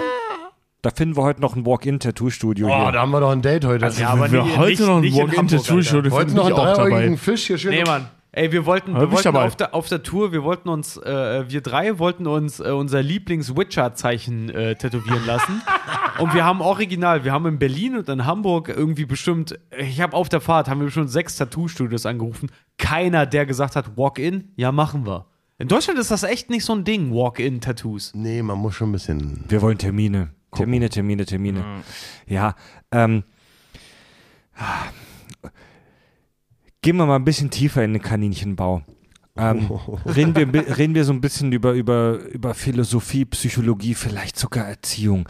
Tobi, du hast mir ganz, du hast mir wirklich ganz heiß angeteased, dass du was äh, über die Simpsons recherchiert hast zum Thema Geschwisterkonstellation. Denn wenn man möchte, kann man noch wahnsinnig viel Zeug in die Figuren der Simpsons rein interpretieren. Vor allem in die Familiendynamik. Ne? Ja. Ja, wir haben halt, ähm, also ich habe mich mit dem Thema auseinandergesetzt, wie sich Einzelkinder von Geschwisterkindern unterscheiden, weil wir haben ja äh, zum Beispiel Millhouse, der einen Seite, der so ein absoluter Kretin-Charakter ist, und dann halt eben die Kids von, von den Simpsons. Die dann Milhouse, ja, Milhouse Mussolini van Houten. Ja, genau, genau. Ey, das, das spricht Bände für, für die Idee des Einzelkindes, dass der Mussolini mit zweiten Namen heißt. Ja, da kann, uns, da kann uns Duck bestimmt noch was zu erzählen. Nein, da kann ich euch jetzt was zu erzählen. Und zwar. Also, diese ganze Idee, wir alle kennen das, diese Klischees, äh, Einzelkinder sind Egoisten, sind egozentrisch, sind Wichser. So Machertypen im negativen Sinne, so Trump, genau. so Trump-artig. Ja, halt, genau, ne? die, die sind klug, die sind, die sind, die sind kreativ, aber das sind Arschlöcher. Mhm. So, und da, dazu gab es natürlich in der Geschichte der Menschheit eine Menge Untersuchungen. Zu Einzelkindern? Ja, selbstverständlich. Okay. Ja. Und ähm, dazu muss man sagen, das haben wir schon ein paar Mal bei den Kack- und Sachgeschichten gehabt. Die Psychologie ist ein sehr, sehr, sehr junges Forschungsfeld. Ein sehr junges Forschungsfeld. Und die erste große Untersuchung zum Thema Einzelkind versus Geschwisterkind ist von 1896. Das, da war die mhm. Psychologie echt noch brutal in den Kinderschuhen. Wir reden ja von den Zeiten, wo Leuten Zähne gezogen wurden, wenn sie äh, äh Depressionen hatten. Und wenn die Depression davon nicht wegging, haben sie dir deine Hoden entfernt. Und wenn das davon immer noch nicht wegging, haben sie dir deinen Darm entfernt. Also Teile des Darms entfernt. Und wenn du das überlebt Classic. hast, wenn, wenn du diese ganze Scheiße Finde ich nur konsequent, ja. Also wir reden hier von Ende des 19. Jahrhunderts, ne? Wenn du das alles überlebt hast und immer noch Depressionen hast, dann bist du vom Teufel besessen. so, also, okay, es gab dann Leute, die waren klüger, aber tatsächlich war das meistens dann die letzte Diagnose. Also von der Zeit der Psychologie sprechen wir. Und ähm, ey, das waren wichtige Meilensteine, die da gelegt wurden. Das darf man nicht außer Acht lassen. Das klingt heutzutage lächerlich, aber das waren halt die ersten, die sich überhaupt mit dem Thema befasst haben. So, und also von 1896 gab es eine Untersuchung ähm, von einem E.W. Äh, äh, Bohannon, der äh, 200 äh, ähm, äh, na, Geschwisterkinder und, und Einzelkinder untersucht hat. Und in 196 Fällen davon hat er die Einzelkinder als extrem verwöhnt eingestuft. Oh. Dazu muss man sagen, der Typ war der erst, äh, einer der, einer der ersten, nicht der erste, aber einer der ersten, der Fragebögen benutzt hat. Was bis heute in der Psychologie das Ding ist, Fragebogen zu benutzen. Also, man kann von einer relativ seriösen Studie erstmal ausgehen. so, pass auf. ich finde ich find die Geschichte dann geht, weil, sorry, die, die, die Realität, wie es heute aussieht, ist relativ langweilig, deswegen rede ich über die Geschichte. Ähm, äh, ein Jahr vorher kam äh, der Kinderpsychologe, einer der übrigens einer der ersten Kinderpsychologen überhaupt. Also wenn nicht sogar der erste. Ich habe keinen früheren gefunden. Aber es heißt immer nur einer der. Vielleicht gab es schon vorher welche, keine Ahnung. Jedenfalls, es war übrigens auch der erste Präsident der American äh, Psychological Association, also der erste zählende Psychologe, wenn du so willst. ähm, der hat äh, als These mal ähm, angeworfen, das war 1894, glaube ich. Nee, stimmt nicht. Das war 18. was ist das denn jetzt für eine Scheißthese? Komm her mit dem Thema, Alter. Nein, nein, das ist wichtig. Die Jahreszahl ist wichtig. Das war 1896. Und äh, ähm, der sagte, es wird bemerkt werden, dass Kreaturen mit Familien, ob Tier oder Vogel, weniger Probleme haben, sie zu erziehen, als solche, die nur ein oder zwei Junge haben. Das war seine These. Und zehn, oder Vogel. ja, geil, oder? Und zehn Jahre später, deswegen war die Jahreszahl so wichtig, also äh, äh, 1906, hat er dann in einem, der hat sich vor einen Hörsaal gestellt und folgendes Ergebnis seiner Studie veröffentlicht. Einzelkinder sind Krankheiten. Wow. Ein, Einzelkind, Einzelkinder sind Krankheiten. Ich bin Einzelkind, hab, wollte ich nur mal sagen kurz. ja, du, Ja, da ja. bist, du bist offensichtlich dann die Pest. Dank, Ja. du Du, du lernst heute noch was. Ich Dank, bin du ein bist Verunkel Einzelkind. in- am Arsch dieser Gesellschaft. Ja, ja, klar. Wow. Ja, ja, ja. So, äh, ähm, Fachkollegen übrigens zu der Zeit waren sich einig, das stimmt. Denn Einzelkinder leiden äh, zur Hypochondritis, beziehungsweise leichen, äh, neigen dazu, Hypochonder zu werden, sprich sich Krankheiten einzubilden und zu extrem dünnen Nervenkostümen. Also vor allem zur Cholerik. Also Einzelkinder sind wütend, teilen nicht gerne und bilden sich Krankheiten ein. Das ist überhaupt nicht wahr. Nein, du kannst nicht so mein Bier haben.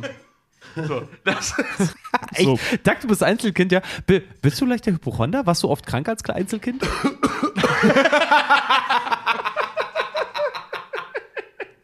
Okay, pass auf, kommen wir zum nächsten Punkt.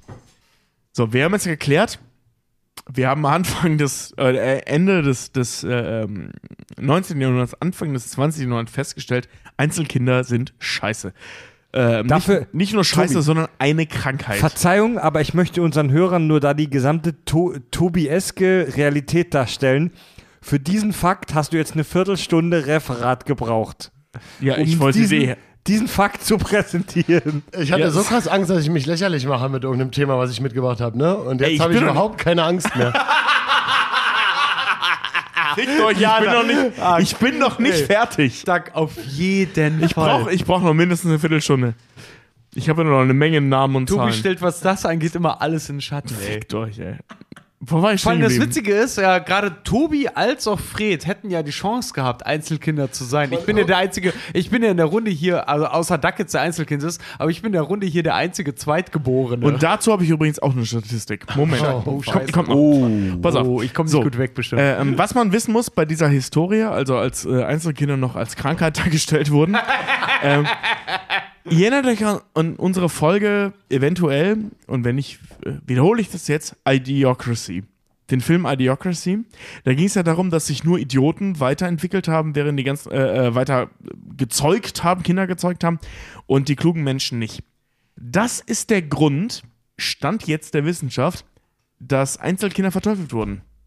Weil zu der Zeit, zum Ende des 19. Jahrhunderts, ne, also Industrialisierung ist gerade so in ihren Endzügen, also bis es tatsächlich dann zur Industrie wurde, ähm, folgende Leute haben Kinder gezeugt. Reiche und Adlige, um Erben zu haben und arme Leute, um Arbeiter zu haben. Die Mittelschicht hat aufgehört, Kinder zu zeugen.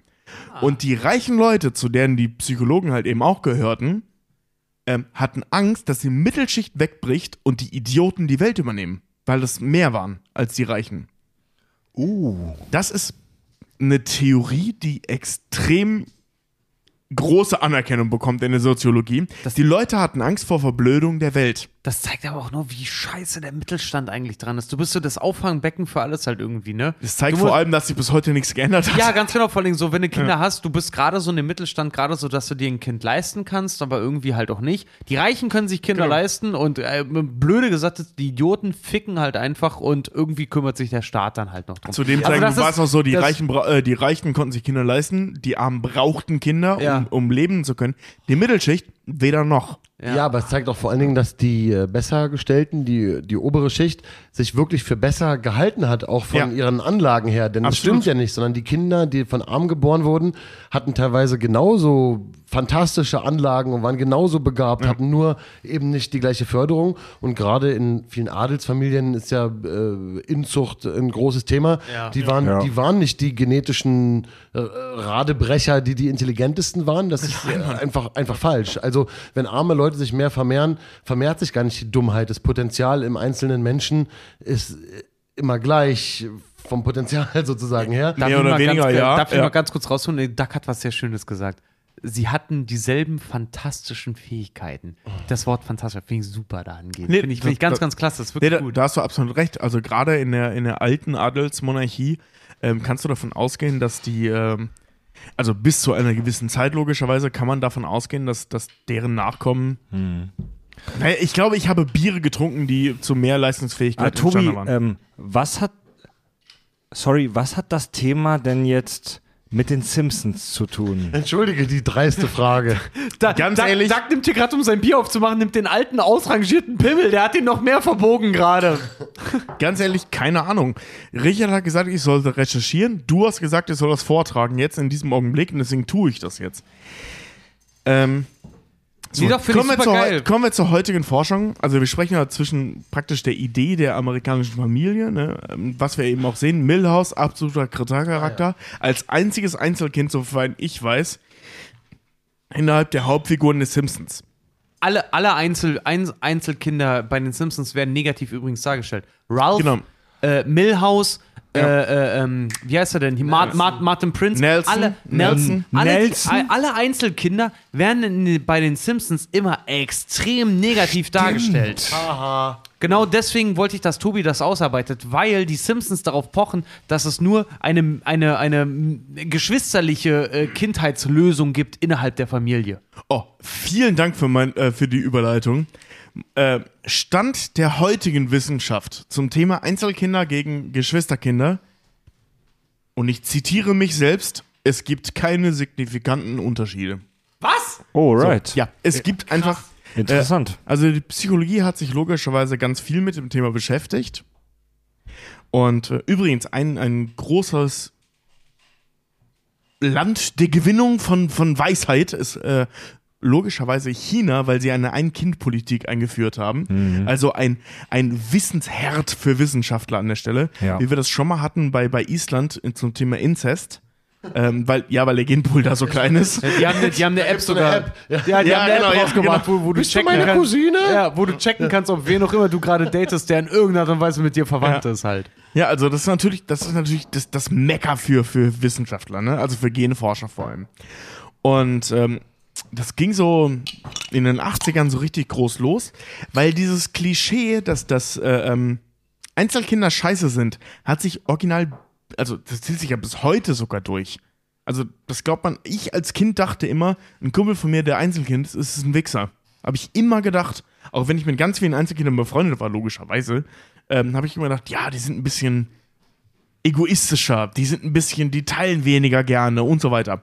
So, man hat jetzt in Studien rausgefunden, das stimmt überhaupt gar nicht. Also einfach gar nicht. So, dass, man kann das Alright. nicht beweisen, dass Mhm. es wahr ist. Ich kann jetzt ganz viel zitieren, mache ich aber nicht. Aber es gibt äh, ähm, schöne Dinge, die man rausgefunden hat. Zum Beispiel 86 äh, haben Leute rausgefunden, Einzelkinder neigen zu einer engeren Beziehung zu deren Eltern. Mhm. Ist wenig überraschend. weil das ein, die einzigen Bezugspersonen außerhalb Sind weniger Leute. Genau. Und das halt zum nächsten Schluss. Ähm, witzigerweise haben Einzelkinder, wie gesagt, nicht groß signifikant, aber nachweisbar, ähm, weniger Kontakt zu Verwandten. Also die haben engere Beziehungen zu ihren Eltern, aber zu sonstigen Verwandten weniger Kontakt. Das Coole ist, bei der zweiten Studie, die ich gerade meinte, hat man nicht ausschließen können, dass es vor allem daran liegt, dass sie einfach weniger Verwandtschaft haben. Weil sie halt keine Geschwister haben. Das hat die Studie nicht mit einberechnet und sieht das auch heutzutage selber als Fehler ein, dass das ein bisschen dumm ist, das mit, nicht mit einzurechnen, aber rein rechnerisch haben sie weniger Kontakt zu Verwandten. Aber es könnte sein, dass natürlich Einzelkinder eine Scheidung der Eltern viel stärker noch trifft. Schließlich haben sie eine engere Beziehung zu den Eltern und keine Geschwister, mit denen sie den Schmerz teilen können oder mit denen sie eine Einheit bilden können, wenn die Eltern sich äh, trennen. Das ist vielleicht ein interessanter Aspekt noch. Aber ich finde, Das, das, das passt übrigens zu meinem nächsten, nee, das passt aber zu meinem nächsten Aspekt. Äh, man hat bei Einzelkindern rausgefunden, Einzelkinder neigen ähm, übrigens sehr viel stärker als Geschwisterkinder, also wirklich sehr viel stärker, äh, zu imaginären Freunden. Und ähm, übrigens, falls ihr ein Einzelkind habt und dieses Kind entwickelt einen imaginären Freund, das ist alles andere als dysfunktional. Das ist absolut normal und vor allem, und das ist mein Punkt, absolut sinnvoll. Weil ähm, das Training mit einem imaginären Freund hat rein psychologisch gesehen fast denselben Stellenwert wie mit einem Geschwister. Geschwister ist übrigens tatsächlich das äh, Ja. Singular zu Geschwister. Das ist genau wie Äh, die Einzahl von Eltern ist älter. Genau. Äh, äh, zu einem Geschwister. Also für ein Kind, für ein kleines Kind, ob das mit einem imaginären Freund spricht oder mit einem tatsächlich existierenden Geschwist, spielt überhaupt keine Rolle Okay, psychologisch. krass. Ja, also ich bin ja Einzelkind, ich habe mir Ja. halt drei so eine durchgeknallten Dudes ausgedacht als imaginäre Freunde, mit denen ich mich Wirklich? über. Echt? Krass. Was konnten die so? Ne, die saßen meistens an so Mikrofonen Du Wichser, ey. und haben über total banale Themen. Du Affe, ey. Ja, ja. Ähm, ja, Da kann ich mir. Also, also dass, jetzt, dass jetzt halt eine Person, die häufiger allein ist, sich eher imaginäre Freunde ausdenkt, überrascht mich jetzt halt auch nicht. Okay, aber komm, Tobi, ich, ich liebe das, was du erzählst. Also es fesselt mich auch so, wie es mich als Hörer jedes Mal Ich fesselt. soll zum Ende kommen. Nö, du sollst den Link zu den Simpsons machen. Ja, Mann. Den ja, habe ich, wie gesagt, äh, nur dadurch. Was die vorhin schon so erzählten. Richard hat gesagt, ich soll es recherchieren. Ich habe es getan, ich trage es vor, fickt euch. Ja, dann, So. dann beenden wir das Thema auch relativ Nein, fix nein, nein, es gibt noch eine spannende Sache. Äh, ähm, wie alles, was ich erzähle, spannend finde. Ähm, so, warte mal, das habe ich erzählt, das habe ich erzählt. Genau. Ähm, man hat festgestellt, dass äh, ähm, Einzelkinder nicht sig signifikant, aber schon daseiend ähm, den äh, äh, größere Kreativitätswerte haben. Das wird ein bisschen zurückgeführt auf eben die Tatsache, dass sie sich äh, imaginäre Menschen eingebildet haben oder Spielpartner eingebildet Duck ist haben. um einiges erfolgreicher als wir, ja. Ja. Und das zurückgeführt wird auf, und das ist tatsächlich so, sorry Doug, äh, äh, weniger Toleranz. Uh. Äh, Einzelkinder haben tatsächlich ein, äh, äh, ein nicht Hauch, sondern eine Neigung zu weniger Toleranz. Das heißt nicht, dass alle Einzelkinder haben. Ähm, diese niedrige Toleranz kommt daher, dass sie halt nie irgendwas mit irgendwem tatsächlich teilen mussten. Diese Nummer mit dem Nicht-Teilen ist blödsinnig. Aufgrund der Sucht nach, also der menschlichen Sucht nach, nach, äh, ähm, nach, nach, nach äh, soziologischen, äh, äh, sozialen Kontakten, ähm, bricht dieses Argument weg, dass Einzelkinder nicht teilen können. Das ist blödsinnig. Aber da sie zu Hause das nicht müssen, ja. neigen sie dazu, eine und vor allem mit ihrem Problem alleine klarkommen müssen, abgesehen von ihren Eltern, neigen sie zu weniger Toleranz. Und da reden wir jetzt nicht über Rassismus, sondern so insgesamt über das Wort Toleranz. Und diese niedrige Toleranz führt scheinbar zu größerer Kreativität, weil man sich, da man mit, mit weniger Menschen auskommen muss, aber die gleichen Probleme und die gleichen äh, ähm, Bedürfnisse hat, sich Dinge ausdenken bzw. erfinden muss, ist der Kreativitätspart im Gehirn trainierter als bei Geschwisterkindern. Wow. Interessant. Ja, weil das ist so, wenn ich Probleme hatte, habe ich, meinen- habe ich meinen Bruder gefragt. Ja, So, klar. ne? Oder beziehungsweise übrigens ist es bei, bei Erstgeborenen ähnlich wie bei Einzelkindern. Also Erstgeborene funktionieren fast genauso Das ist wie, witzig, wie meine, Einzelkinder. meine, meine Cousine ist, ist Einzelkind und die ist mittlerweile, die wird dieses Jahr 15 und die ist so kreativ unbegabt halt einfach nur.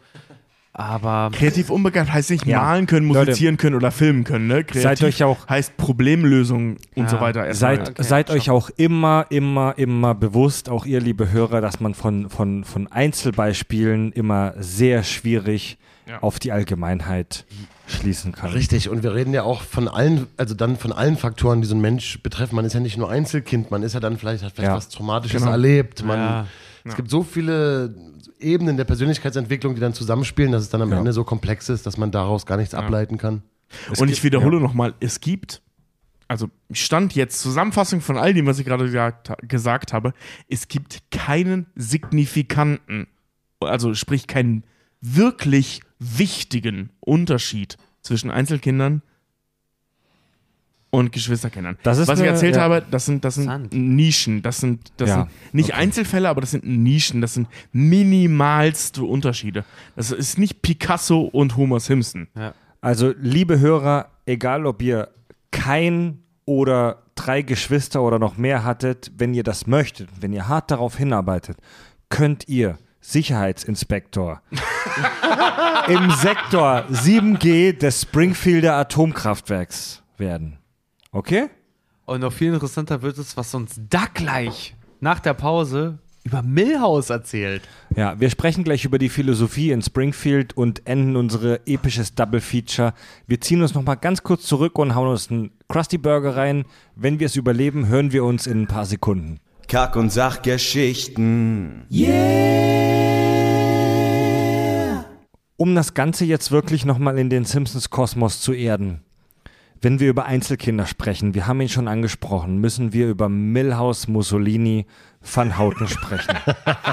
Und scheiße, ich kann den Namen nicht hören, ohne zu lachen. Also ein, ein absolut dysfunktionaler Charakter, wie ich vermute. Und Doug, du hast dich ein bisschen ähm, beschäftigt mit der Figur Milhouse. Streng genommen kann ein einziger Charakter ohne Konsens zu anderen Leuten nicht dysfunktional sein. Ja. Oder ist der vielleicht besonders funktional innerhalb der Simpsons-Serie selber? Vielleicht auch das, ne? Man Ja. weiß es nicht. also Milhouse ist auf jeden Fall eine Nebenfigur oder Nebenrolle, macht ja nicht so richtig Sinn, als Barts bester Freund und sein Sidekick. Die beiden Ja. kennen sich seit dem Kindergarten, sie sind gleich alt, ungefähr zehn. Ich mache mal so eine Charakterisierung, ne? Ja, gerne. Er hat blaue Haare, genauso wie beide seiner Eltern, die sich sehr stark ähneln. Darüber können wir auch nochmal. Ja, übrigens. Er hatte an- früher sogar schwarze Schwarze Haare, Haare. genau, das wollte ich auch sagen, ja. Er spricht auch fließend Italienisch, vielleicht äh, mit den schwarzen Haaren, vielleicht ist Ja, aufgrund seines Onkels Bastardo.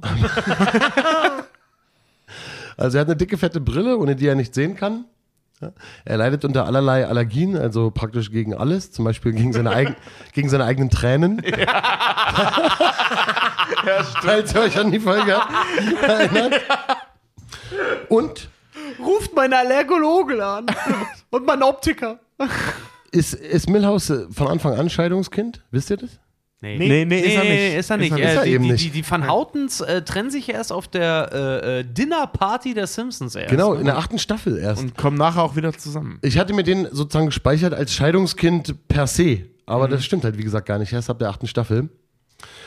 Ähm, er ist Barts Prügelknabe, wenn man das so so sagen möchte. Er tut Ja. alles, was äh, Bart sagt. Und ähm, ist ein krassen, krasser Außenseiter und wahrscheinlich nur über Bart überhaupt sozial angebunden. Wenn man das. Er ist halt wirklich so eine Art Lakai von Bart. Er ist Barts Lakai. Ja, Richtig. ohne er Scheiß. Ist, richtig. Er ist unsicher, er ist naiv, er ist depressiv, er ist empfindlich. Er ist Robin zu Batman.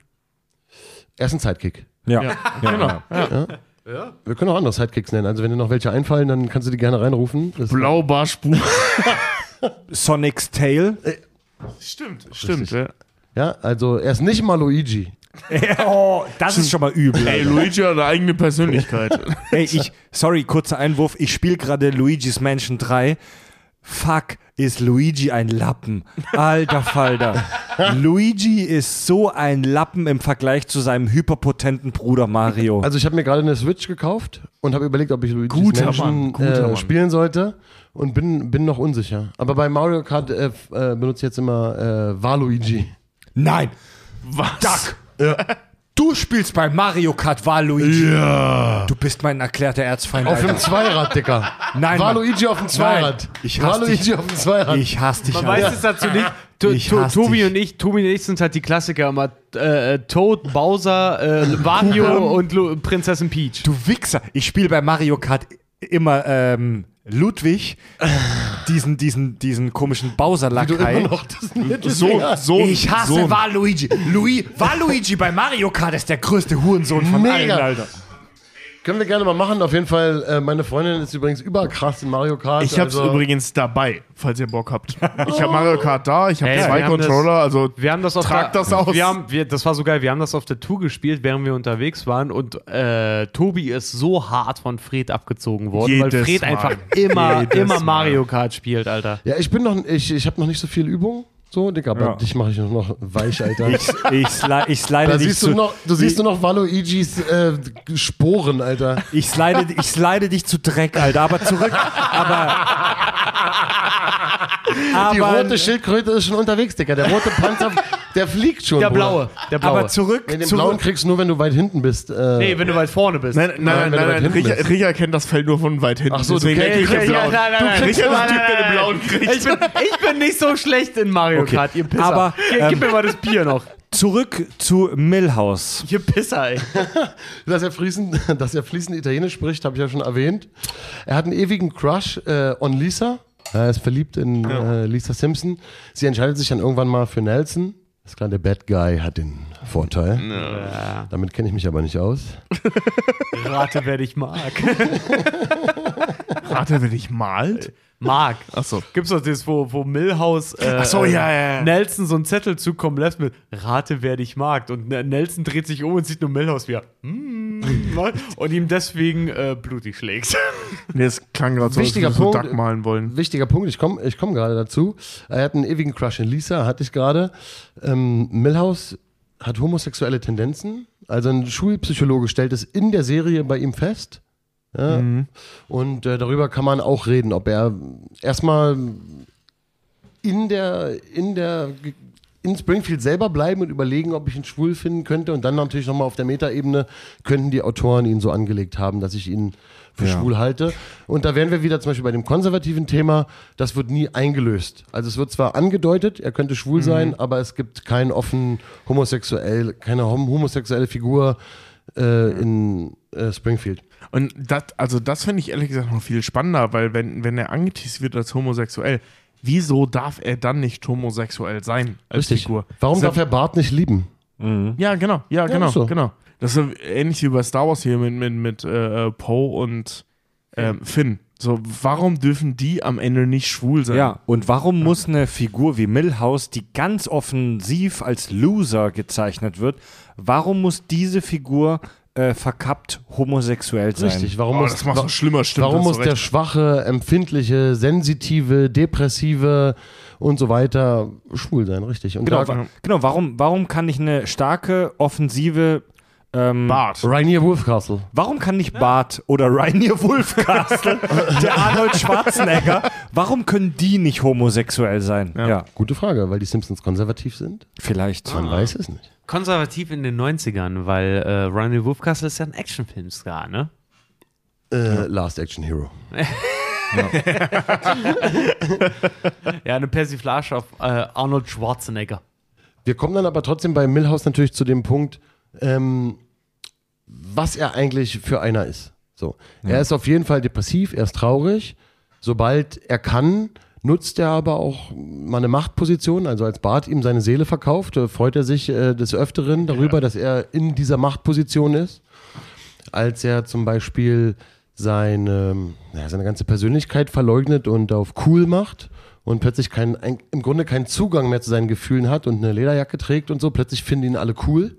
Da ist er nicht mehr depressiv, da ist er Ach, wo es darum geht mit den, äh, seiner Familie, äh, den, den, äh, den weibischen Holländern oder die tapferen Dänen, ne? Ah, das- ja, das weiß gar nicht, ob das Weil die gleiche Folge ist, weiß ich gar nicht mehr. doch, doch, doch, das ist das, wo, wo, wo sein Onkel ihn noch auf, aufgreift und er ein, ein, ein tapferer dänischer Van Houten ist und die alle, die dänischen Van Houtens, die, die dänische Seite der Familie, alle die als weibisch abtunenden holländischen Van Houtens total ab, abfacken.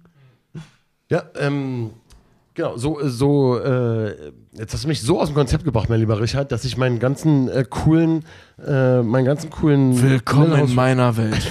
Willkommen in meiner Welt. Na, dann fange ich mal am besten bei den Griechen an. Bitte, bitte. Das ist auch meine mal, Notlösung. Das mir ist fällt immer auch noch- meine Notlösung. Ja, Mir aber fällt doch noch ein schon- 15-Minuten-Vortrag ein, der nichts mit dem Thema zu tun hat. Fickt euch. Ich wurde explizit danach gefragt. Auf jeden Fall gibt es diese Momente bei Millhouse. Es gibt auch eine Folge, ich habe irgendwann in meinen freakigen Notizen natürlich auch aufgeschrieben, welche Folge, aber es interessiert dann eh keinen, in denen er in so einem Kampfjet sitzt bei so einer, bei so einer, bei so einem Schulausflug oder so und sich vorstellt, er erschießt seine Eltern, er erschießt seine Mutter, er erschießt seinen Vater.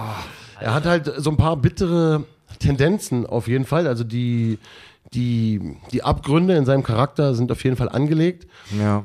Und ähm, dann fragt man sich ein bisschen, was ist die, was ist die Funktion von, von Millhouse? Also es gibt ja sowas wie ein Comic Relief zum Beispiel, ne? In Filmen, wenn irgendeine Szene zu übel ist, dann gibt es einen lustigen Charakter, der macht einen Witz und dann kann ich als Zuschauer mal wieder durchatmen. Ihr kennt es natürlich alle bis zum Erbrechen, diese Geschichten, ihr Film-Freaks. Ähm, dann ist aber ein bisschen die Frage, was ist Millhouse Funktion, da er ja wahrscheinlich keine Identifikationsfigur ist für den Zuschauer. Er ist eigentlich mitleiderregend. Ist aber auch eine Frage. Erregt Millhouse Mitleid oder ist Millhouse eher creepy, so creepy Kid, wie Huma nennt ihn oft, the creepy Kid oder the weird Kid. Dann ist die Frage, oder ist er eher weird und creepy? Ist er vielleicht so einer vom, vom, vom Schlag Amokläufer mäßig oder Stalker mäßig? Ist, ist, er, ist er so einer? Oder ist er eigentlich jemand, der unser Mitgefühl verdient? Und dann ist der letztliche Punkt, geht die äh, Serie selber mit ihm eigentlich ähm, behutsam um? Oder ist, zeigen die Simpsons da mal wieder oder überhaupt eine tiefe Unmenschlichkeit und ein krasses Unmitgefühl und sind wir wieder da im Schicksal ertragen? Denn das Tragische bei Milhouse ist vor allen Dingen, dass er, auch wenn er mal Lichtblicke hat, immer wieder zurückfällt auf sein fieses, düsteres, einsames Schicksal und das erträgt. Und eigentlich endet er darin, jedes Mal, dass er die Welt so nimmt, wie sie ist, für ihn, nämlich böse, ungerecht, voll Einsamkeit, schwierig, andere Menschen zu erreichen. Und die Serie löst das auch nie ein. Also er kriegt nie Ja. seinen großen Moment, sondern die Serie lässt das so, wie es ist. Er ist einfach so. Ist es Calvinismus zum Beispiel? Sehen wir da eine kalvinistische Tendenzen? Er, er ist halt, er ist halt, also Alter, er ist Alter. halt, er ist, er ist halt verdammt dazu, der ewige Loser zu sein.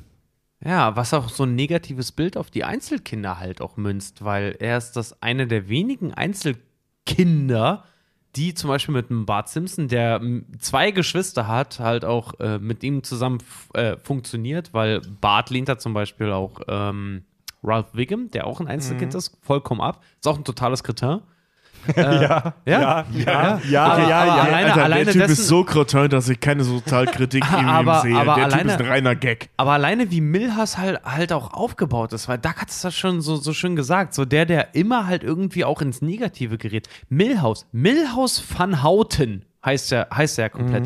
So, Milhouse ist zusammengesetzt aus dem zweiten Vornamen von Richard Nixon, der hieß Richard Milhouse Nixon. Nein. Van Houten ist der Nachname von einer der Anhängerinnen von, von der Manson Family. Ja, das ist eine der, Men äh, eine, eine der Menschen-Families, die Ja. hieß Und sein zweiter- Leslie, Leslie von Houten, verur Leslie- verurteilte, verurteilte Mörder. Ganz genau. Und sein, sein zweiter Vorname, Mussolini, ja, müssen wir nicht erklären. Einer der, der, der Staatsfreunde, der besten Freunde von Adolf Hitler. halt Einer der. Faschist Also, also ja, Einer der- Faschist, ein ganz krasser Einer- italienischer Faschist und Diktator. Einer der größten Faschisten der Weltgeschichte nach Hitler. Ja, der, Ja. erst, der erste Faschist vor Hitler, also ist, ja, Ja. ist ja kein Geschichtspodcast, von daher sind wir Nee, warte, Also, warte mal, muss war, man der, ganz war ehrlich sagen, Franco Milhouse- sogar noch früher? Franco. Ja. Nee. Also Franco mit seiner Rebellion in weiß ich Spanien? Also wir wollen jetzt keine falschen äh, Dings. Egal. Franco und Mussolini waren beide vor Hitler und Hitler hat sie beide groß gemacht. Ja, aber auf jeden Fall, äh, jemand, ein Kind, in der, in der amerikanischen Serie Milhouse, Mussolini,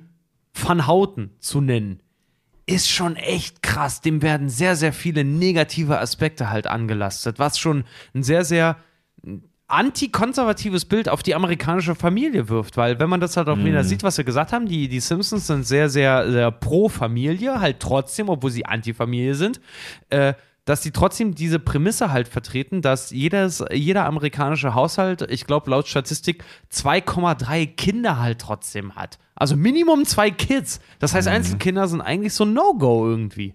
Ja, oder es könnte liberal sein, ne? so nach dem Motto, schaut, was die Gesellschaft aus einem Kind machen kann, ne? Mussolini etc. Oder sagt es nicht äh, viel eher, äh, lasst euch nicht scheiden, bleibt zusammen. Ja. Äh, solche, Fun solche Familien produzieren äh, kranke Geister. Ja? Da wissen, wir, schon, ja. da, da wissen Ja, wir ja. schon wieder nicht, ob die Simpsons konservativ oder liberal sind. Du hast voll recht, Mann. Ey, diese Einstellung bleibt zusammen. Also bleibt zu, Heftig, Mann. diese Einstellung bleibt verheiratet, auch wenn ihr euch hasst, ist mega extrem Wie konservativ. Homer und March. Und, mega präsent in der Serie. Und ja, mega präsent, weil die Serie, die Serie zeigt uns, dass alle Leute, die aus Scheidungsfamilien kommen und auch sogar die Einzelkinder einen negativ gezeichneten Lebensweg haben. Damit gibt uns die Serie unterbewusst schon fast eine konservative Message mit. Bleibt zusammen, sonst werden eure Kinder sagen, zu sowas wie Milhouse. Lou, Lou van Houten, Milhouse Vater, der lebt in so einer, in so einer Bachelor. Äh, Kirk van Houten, Entschuldigung. Luann Äh, ist die Mutter. Ja, Kirk van Houten, entschuldige bitte. Der in einer, Keks, in einer Keksfabrik arbeitet, der gefeuert wird, weil in der Keksfabrik gesagt wird: Kirk, Keks, Kekse sind ein Familienprodukt. Wir wissen nicht, ob Singles auch Kekse essen, das interessiert uns auch nicht. Aber Kek Kekse sollten von Familien gegessen werden. Und daraufhin, weil er geschieden ist, wird er zwangsweise dann entlassen. Dann irgendwann. Alter. Ja, und er lebt dann in irgendeiner scheiß Bachelor-Unterkunft, isst Tootsie Pops, Popcorn, wo Kinderzähne offensichtlich halt auch irgendwie mit Ja. drinne sind. Und, und es gibt halt wirklich so Geschichten, so, wo, wo Milhouse noch Bart erzählt, hey, weißt du noch dieses eine Silvester, als du meinem Vater gesagt hast, er soll ins Bett gehen und er hat es wirklich gemacht. So. Also Single-Väter werden voll abgefuckt in den Simpsons Es die fehlt, ganze Zeit. es fehlt halt nur noch, dass er Krusty-Ringe produziert. Ja. Auf jeden Fall. Und ich meine, die, äh, die Mutter, Luann, hat ja ein gutes Leben, ne? Also die schnackselt noch mit Pyro. Die hat so das, das, Von American Warriors. ja, sie hat das ein oder andere Mal einen coolen Typen am Start. Und äh, der Dad, Kirk van Houten, der ist ja eigentlich der, der ist am Ende, Alter. Der ist am Arsch, Ey, Mann. Der da, ist wirklich richtig da am Arsch. ist im Prinzip noch eine weit oh jetzt wird's deep, Alter. Da ist im Prinzip noch eine weitere extrem konservative Message drin verschachtelt. Sprich, wenn sich eure Eltern trennen, wird euer Vater leiden und eure Mutter wird ein Leben in Sodomie führen. Ja, voll, ja genau. Das ist auch noch sexistisch. Er ist auch noch sexistisch. Ja, Ja. Ey, Mann, ey. eure Mutter wird ein Leben in Unzucht führen. ja. Ey, übrigens auf der anderen Seite, also wenn, wenn wir das mal ausblenden, diese ganze Sexismusdebatte, die an der Stelle vollkommen gerechtfertigt ist, ähm, ähm, wird das so ein bisschen so eine Kritik auf, auf diese Logik, wenn du dich scheiden lässt. Mutter gewinnt, Vater verliert. Ah. Egal wie die Familienverhältnisse sind. Das ist ja hier, ah, äh, wie war das? In Marriage Story.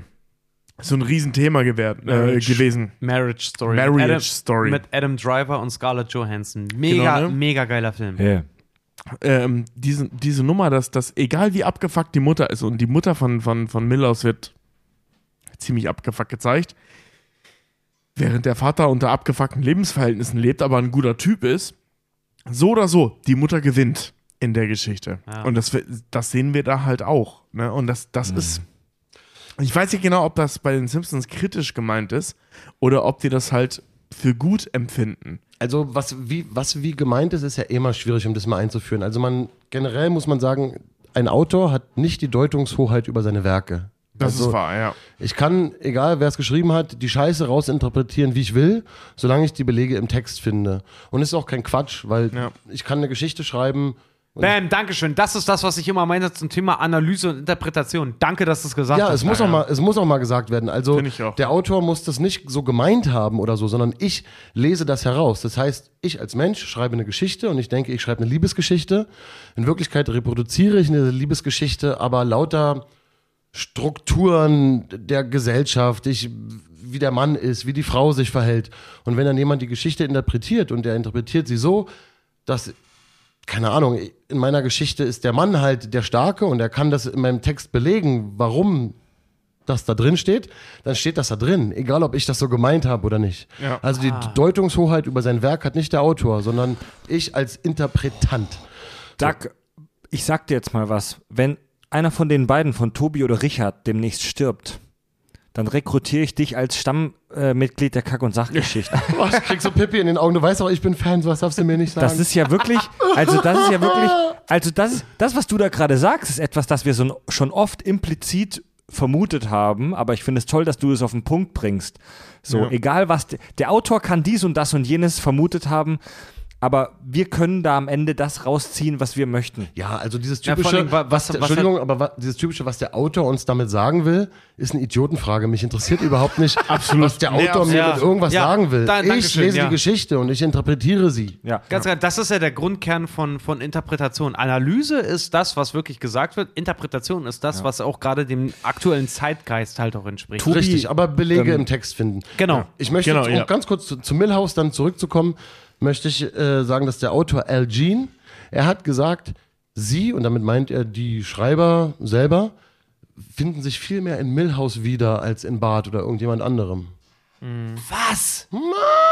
Die Schreiber von den Simpsons Ja. finden sich eher in Millhouse wieder als im Bad. Also nicht alle, es gab ja viele, die Generationen haben gewechselt, aber Al Jean hat gesagt in einem Interview, ähm, sie selber sehen sich eher als Millhouse als, als Bart. Und deswegen wird Millhouse besonders liebevoll und sanft behandelt und als Charakter gezeichnet. Das ist, das ist, das ist richtig richtig krass, weil Aber das heißt Richard- im Prinzip, dass in der Simpsons Law der Einzige, der wirklich halt auch eine, eine krasse Entwicklung durchmacht, ist im Prinzip Millhouse. Nein, das ist ein, also ja, irgendwie, aber äh, was vor allem der Fall ist, dass Millhouse ein sehr, sehr realistischer Charakter ist. Ja, ganz genau. Richard, ähm, also jetzt ohne irgendwas zu erzählen, aber wir zwei kennen das. Ja, to Tobi und ich sind, Ne? sind Scheidungs- und Trennungskinder. Ja, ich auch. Das ich kenne das auch. Leute, auch. Leute, das Und- sind wir alle. Das sind wir, stimmt, das sind wir alle vier, die wir am Tisch Ach, sitzen. also sind ja lauter Also Millhouses. Ja, ja, also das ist etwas, mit dem kann man sich identifizieren.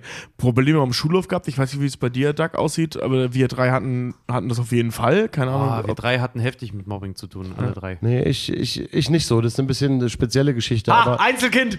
aber dieses, Außense dieses Außenseitertum, das empfinde ich auf jeden Fall auch nach. Also da habe ich mich immer drin. Also ja. ich, ich, also ich, ich, sprich, sprich Millhouse sind wir sehr viel näher als Bart Simpson zum Beispiel. also ich hatte mit Also zumindest wir drei. Ich hatte mit Mobbing jetzt zum Glück nie große Probleme, aber kenne viele Leute im direkten Umfeld, die damit Probleme hatten, ja.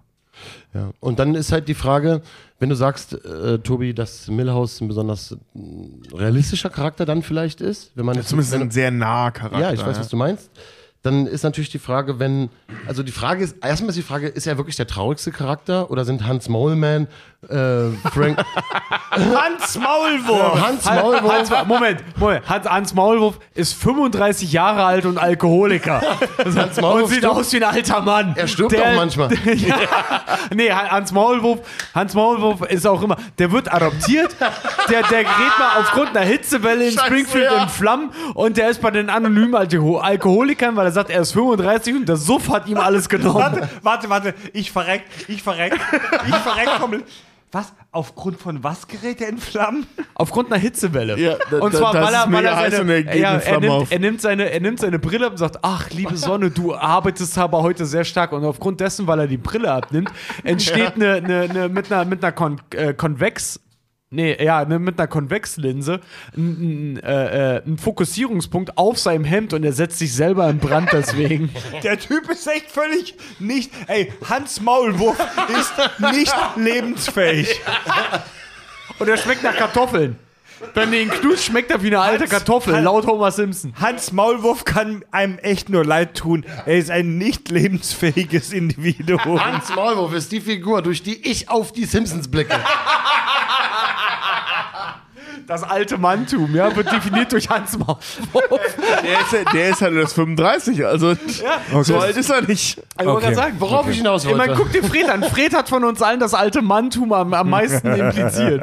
Ich meine, der hat neulich, als wir, als wir eine Aufnahme hatten mit, äh, mit ich kann es ja hier sagen, mit Evil Jared, äh, Fred, Fred hat, hat einen fast einminütigen, einminütigen Rülps abgelassen in, im McDonalds und wir haben ihn alle nur dafür gefeiert, weil er halt einfach gesagt hat, ganz ehrlich, ich werde meine Kinder mal verlassen aufgrund dessen, weil das Rülpsen so viel Zeit in meinem Leben einnimmt. Tut mir leid, ich habe keine Zeit mehr für Hobbys. Ich verschwende zu viel Zeit mit Rülpsen. Apropos Rülpsen. Milhouse von Houten. Traurige Charaktere. Ist gerade das Thema. Okay, Hans Stimmung Maulwurf. zurück, Stimmung zurück. Hans Maulwurf. Was muss mit so einer Trang? Das sind ja die traurigen Charaktere. Sorry, kurz. ich kann Es sind die traurigen Charaktere. Okay, Leute, Ja, aber ich komme nicht Maulwurf drauf. ich komme wirklich nicht klar auf den Satz. Hans Maulwurf hat sich selbst in Flammen gesetzt. Wir, wir atmen jetzt kurz durch, okay? Hans Maulwurf, Frank Grimes, Barney Gumble und Mo Sizzlack. Die traurigen Charaktere im Simpsons-Universum. Ja. Sind sie die einzigen realitätsbezogenen Charaktere, weil sie traurig sind? Also, Moss Ja, sind die zum einzigen, Beispiel. die, die mit richtigen Problemen zu kämpfen haben. Mo will Nee, sich nee, dauernd umbringen. nee, es gibt nee, lauter nee. Suicide-Jokes. mit Also, Mo. also Mo Mossex Probleme, äh, abgesehen von seinen so suizidalen Tendenzen, ähm, der, der ist zu überzeichnet, um wirklich real zu sein. Also äh, es gibt ja auch zum Beispiel eine Folge, wo Homer in eine Selbsthilfegruppe gehen soll wegen, ich glaube, Fettleibigkeit oder so, keine Ahnung. Dann rennt er auf jeden Fall durch dieses Zentrum und schaut sich so andere Selbsthilfegruppen an. Und Mo leitet eine dieser Selbsthilfegruppen, wo er beweisen will, dass Tanzen reicht. Und dann sieht man, wie er tanzt. Selbstverteidigung ist Tanzkurs, brüllt Richard Graf von hinten. Ja, genau, das ist es. Und er tanzt, zückt dann eine Schrotflinte und ballert in die Luft. Sprich, der Typ ist nicht real. Das ist so. Der ist so überzeichnet. Scheiße. Aus so vielen Ebenen, dass ich dem eine gewisse Realität einfach abspreche. Anfangs war das anders. Anfangs ist er der traurige Tavernenbesitzer, der sich von Achtjährigen oder Zehnjährigen reinlegen lässt, der depressiv ist, der, der einfach kaputt ist. Ja, aber Aber der wird im Laufe der Serie so überzeichnet und das auch schon relativ früh, dass ich ihm das nicht mehr abkaufe. Aber Tobi, jetzt mal ganz ehrlich, diese Simpsons-Charaktere, die werden alle im Laufe der Zeit extrem überzeichnet. Alle, wie sie da sind. Alle, selbst Hans Maulwurf. alle, wie sie da sind, haben sie ihre einzelnen Folgen, wo sie ins Absurde überzeichnet werden. Ja, das stimmt. Aber wir sprechen ja hier jetzt über so Grundideen. Ne? Und da finde ich Mo als den Tavernenbesitzer, der ein schlechtes Selbstbewusstsein hat, weil er halt nicht besonders attraktiv ist und eine Blumenkohlnase hat und er kann sich keinen richtigen Gürtel leisten, sondern schnürt seine Hose mit einem Seil zu. Er ist halt arm. Mo ist arm, Mo ist hässlich Ja. und es hängen nur Alkis in seiner Dreckskneipe in Pforzheim rum. Ähm, ich finde, das ist ein ehrlicher Charakter. Okay, damit habe ich jetzt nicht gerechnet. Ist ja auch. Es kommt sogar ein Ja. ganz besonders ehrlicher Moment ähm, zutage in der Folge Flaming Mouse. Das ist die Folge, in der äh, Homer diesen krassen Drink zusammenmixt mit Hustensaft Im Waschbecken. im Waschbecken, der, der das Gedächtnis löscht. Und äh, Mo macht daraus halt ein großes Business. Und diese Folge ist wohl allegorisch zu verstehen darauf, dass Matt Groening jetzt für die Simpsons steht. Und äh, die zwei anderen beiden Urgesteine, die da schreiben, den Credit geschrieben haben und die Charaktere maßgeblich miterfunden haben, den Credit dafür nicht bekommen. Und angeblich ist es so eine selbstreferenzielle Verarbeitung dieser Geschehnisse, dass quasi Mo ist Matt Groening in dem Zusammenhang und äh, die Simpsons sind der Fleming Homer. Ganz Erklär kurz, doch mal ne, ganz kurz allegorisch. wollte ich gerade sagen. Ja? Willst du? Ja, also es gibt, eine, es gibt den Unterschied von Gleichnis, Metapher und Allegorie. Ja, und ein Gleichnis ist es, wenn ich sage, ähm, Tobi ist ja wie, Der Ein- Schäfer. wie ein Schäfer, ist ein Gleichnis. Wenn ich sage, Tobi ist, Tobi ist ein Schäfer, der ist eine Metapher, weil kein Vergleichs-Wie und ich bezeichne ihn einfach als den Schäfer. Und eine Allegorie ist es, wenn ich eine gesamte Geschichte mit ihren Zusammenhängen und Strukturen metaphorisch verstehen soll. Also ich erzähle eine Geschichte Ja. über irgendwas und meine damit den König und seinen Verhunzten. Wir hatten äh, das, wir hatten das bei Das Herr heißt- der Ringe. Also wir hatten das bei Herr der Ringe. Ja, dass Tolkien hat immer gesagt, Herr der Ja. Ringe ist nicht allegorisch zu verstehen. Ganz also, genau. Hat er immer gesagt. Wir hatten das bei Herr der Ringe, dass es manche Leute gibt, die sagen, Herr der Ringe ist eine Allegorie auf den Ersten Weltkrieg, Ja. so die Industrialisierung des Krieges. Was Tolkien ja zurückgewiesen hat, aber es ist ein gutes Beispiel. Allegorie ist so, wenn du so eine Story nimmst und die auf ein reales Ereignis beziehst. Richtig. Aber das ist auch ein gutes Beispiel für dieses, der Autor und die Deutungshoheit, denn Tolkien hat es vielleicht nicht als Allegorie gemeint. Aber wenn ich es jetzt lese, lese ich doch seine Erfahrungen mit dem Ersten Weltkrieg und seine Angst Ja. äh, heraus. Ich lese sie doch heraus. Und die kann ich im Text dann auch belegen. Und dann hat es, ist es völlig egal, ob Tolkien Ja. behauptet hat, es ist nicht allegorisch zu verstehen.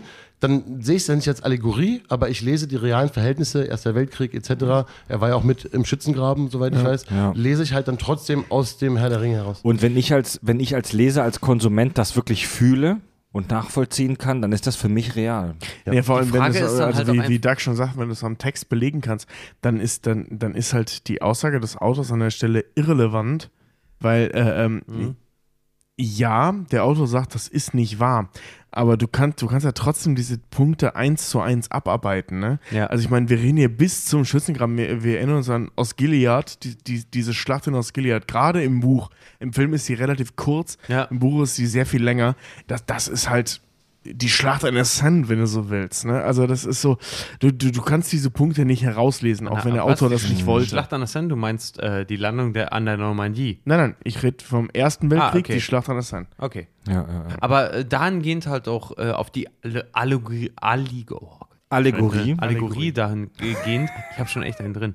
Ähm, wenn wir da Entschuldige, nochmal auf, raus. auf Dankeschön. Äh, wenn wir dahingehend auch nochmal auf die Figur von Milhouse halt auch einfach zurückkommen, dass äh, impliziert wird, dass das, was gezeigt wird, eigentlich auch nicht der Realität entspricht.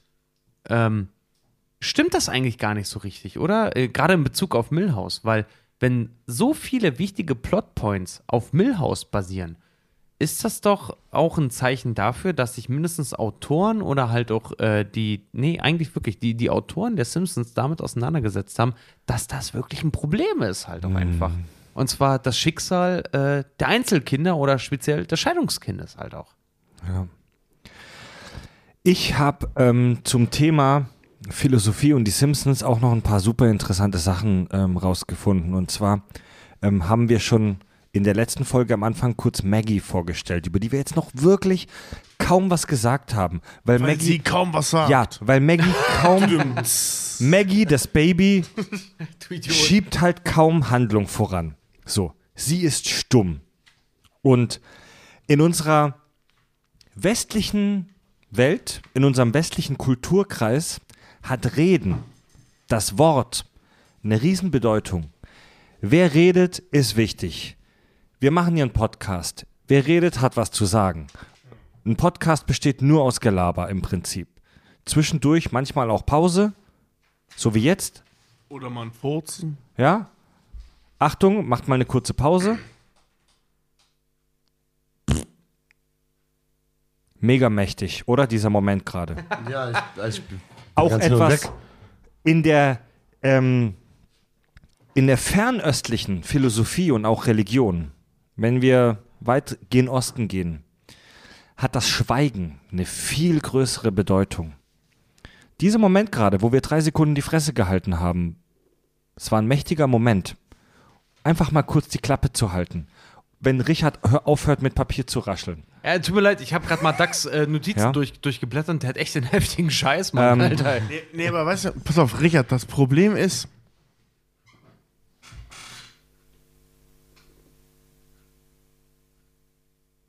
Siehst du?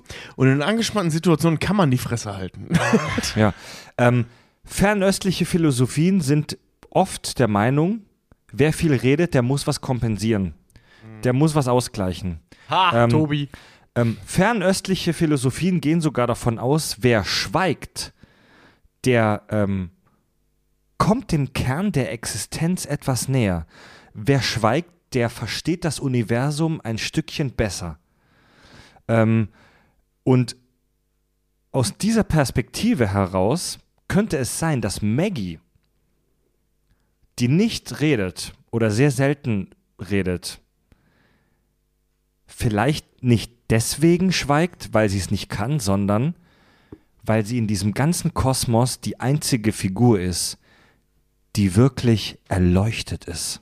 Wow, das finde ich mega gut. Sie kann und sie kann sprechen. Wir sehen es ja ein paar Mal. Anscheinend, es könnte von ihr eine bewusste Entscheidung sein, nicht zu sprechen. Ja, Maggie also, hat aber auch den Vorteil des stillen Charakters, ähm, rein, rein serien- und filmtechnisch jetzt betrachtet, wie zum Beispiel in Aladdin. Der witzigste Charakter in Aladdin ist der Teppich. Mhm. Aufgrund äh, dessen, da er sich durch, Chewbacca. durch, ja, Chewbacca auch, da er sich durch moralische Überlegenheit und durch Slapstick halt auch äh, dem Genre anpasst. Aber ähm, da hast du vollkommen recht, der stille Charakter, auch gerade bei von Maggie aus gesehen, ist der, der am meisten halt auch handelt. Äh, jetzt mal blöd gesagt, so, äh, wer, Staffel 7, äh, Folge 1 und 2, wer erschoss Mr. Burns? ja. Maggie war's. Auch wenn es ein Versehen war oder, oder eine Unabsicht hat irgendwie. Maggie war's, die, die gehandelt hat, äh, in der Prämisse dessen, was, was sich kein anderer halt Ja. irgendwie zugetraut hat. Also der stille Charakter ist der, der die, der auch jetzt auch äh, de- determiniert die Handlung voranbringt. Also ich, ich sehe das ehrlich gesagt psycho ähm, nicht psychologisch, philosophisch ein bisschen anders, ähm, weil wer schweigt, lehrt nicht. Das ist so, weißt du, wenn du alles weißt und niemand wird je erfahren, was du alles weißt, ist dein Wissen umsonst. Sehe ich anders. Mr. Miyagi in Karate Kid. Ja, genau, der lehrt aber. Ja, das, Tobi, weißt Also du, ich, spricht, er spricht und er lehrt. Das, das Ding ist, wenn, wenn du dein ganzes Leben da sitzt und alles weiß und, und niemand wird je erfahren, was du weißt, wofür war dann dein Wissen? Ja, also Niemand wird je was davon haben. Dass Also- nee, sein Entschuldigung. Wissen war für die Erforschung, weil Ja. Leute selber drauf kommen Also- sollen. für was? Ja, weil die Leute selber drauf kommen sollen. Das ist eine Charakterentwicklung. Also wenn es jetzt ums Schweigen geht in der, fer in der fernöstlichen Philosophie, dann geht es sicherlich nicht darum, dass man auch dann schweigt, wenn man jemandem etwas beibringen möchte, sondern gerade das Lehrersein ist hoch angesehen in der chinesischen Kultur zum Beispiel, sondern dass man unnütze Worte, unnötige Worte nicht verschwendet. Und man kann ja nicht abstreiten, dass sehr viel geredet wird, eben um zu kompensieren, also um Wissen vorzugeben, was man nicht hat, um Unsicherheiten zu überspielen. Und ähm, Amerikanisches Grundprinzip, der Smalltalk. richtig, Ja, das steht, äh, steht, dem kon steht konträr dazu. Also es geht darum, glaube ich, beim wenn es ums Schweigen geht, als positiven Wert geht es darum, ähm, im richtigen Moment die Schnauze zu halten und nicht darum, niemals zu reden. guck mal, Doug, du bist Profimusiker. Ja, also je nachdem. Naja, Zum richtigen Moment die Schnauze. ja, das ist mein Beruf, ja. ihr, ihr füllt die richtigen Stadien. Und in der Musik gibt es so diesen Spruch, so, ähm, die wichtigste Note ist die Pause. Voll. 32 Speichen treffen die Narbe, die Leere dazwischen bildet das Rad. Alter, geil. Scheiße. Wie lange, hast, wie lange hast du gewartet, um das sagen zu können, ey?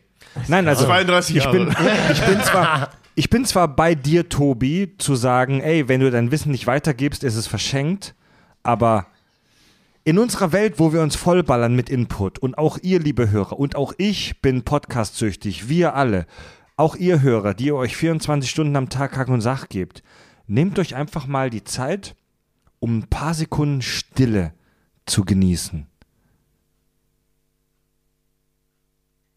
Das kann dich weiterbringen. Ja, ich habe letztes Jahr mit Meditation begonnen, aus, aus Leidensdruck heraus, muss ich sagen. Und ähm, sich dem. Sich dem Erfolgreicher Musiker, da muss das sein. Was, was für ein Leidensdruck? möchte ich jetzt nicht so. Du warst, du warst gestresst einfach. ich war einfach voll am Arsch. Ja. Letztes Jahr war richtig bitter und ich musste halt gucken, wie ich rauskomme aus dieser Bitternis. Und ähm, das Schlimmste, was ich mir vorstellen konnte, war eigentlich zu meditieren. Also in diesem ganzen Stress, Problem, alles was da war, jetzt mich irgendwo hinzusetzen und die Schnauze zu halten und Ja. mich diesen Gedanken auszusetzen, war das Schlimmste eigentlich, was ich mir vorstellen konnte. Fuck, das ist ein Problem, was ich auch. Ich bin so ein Mensch, ich komme nach Hause und das erste, was ich mache, ist zum Beispiel Musik an, weil ich ganz, ganz schlecht Leute, Immer schön von außen der Input. Leute, so geht es uns allen. Ja, und es ist, aber, Alter. es ist aber wirklich ein Problem und so, dass man sich voll ballert mit Reizen von außen Und ähm, ich habe diese Meditationserfahrung als extrem positiv erlebt und überhaupt nicht als albtraumhaft, sondern als sehr, sehr Ja, ja. angenehm. So. Ich mache das mittlerweile auch hin und wieder. Und jetzt kennen uns die Hörer als extreme Feinde von Esoterik und Co. Das hat nichts mit Übernatürlichem zu tun. Das Gar hat nicht. einfach nur damit zu tun, dass du einfach mal eine Pause einbaust. Ja, es gibt auch ganz viele äh, naturwissenschaftliche Beweise dafür, was Meditation im Gehirn neurologisch verändert. Jedes biologische System braucht auch mal eine Pause. Ja. So, und gebt euch einfach mal ein paar Minuten Stille am Tag. So rein, ihr müsst euch das mal geben. Wir haben derzeit, also wir drei untereinander, wenn wir halt unseren Podcast machen, wir sind eigentlich irgendwie 24-7 irgendwie, für uns drei sind wir 24-7 verfügbar. Fred hat sich seit der Tour zum Beispiel aus dem rausgenommen. Fred hat mittlerweile Bürozeiten. Fred erreichst du mittlerweile nur noch von 9 bis 18 Uhr. Ab 18 Uhr, Mich auch. ab 18 Uhr Fred ist sein, angesteckt. Ab 18 Uhr ist sein Handy aus und erreichst du den nicht mehr. Was ich auch vollkommen Ja. cool finde, weil das ist halt einfach so ein Ding. Ich habe auch, ich habe so oft Schwierigkeiten mit meiner äh, Verlobten, mit, mit Frieda äh, gehabt mittlerweile, weil wenn ich irgendwie im Urlaub bin, äh, mir fällt es schwer, mein Handy wegzulegen. Ich habe für mich das 18 Uhr Embargo eingeführt. Ab 18 Uhr ist mein Handy aus. Und das ist gut. Das sollten wir alle machen, ohne Scheiß. Und wenn du dann Candy Crush zocken willst? Ich Nee, zock er ist nicht mehr Candy Crush. erreichbar, aber er spielt Ah, noch. einmal aber an. Ich, ich, wollte gerade sagen, aber ich, ich habe ich hab diese, diese, diese Nicht-Stören-Funktion habe ich bei mir ab 19 Uhr. Ist bei mir Nicht-Stören-Funktion. Zocken kann ich wie blöd. Ich zocke nicht so am Handy. Stimmt nicht.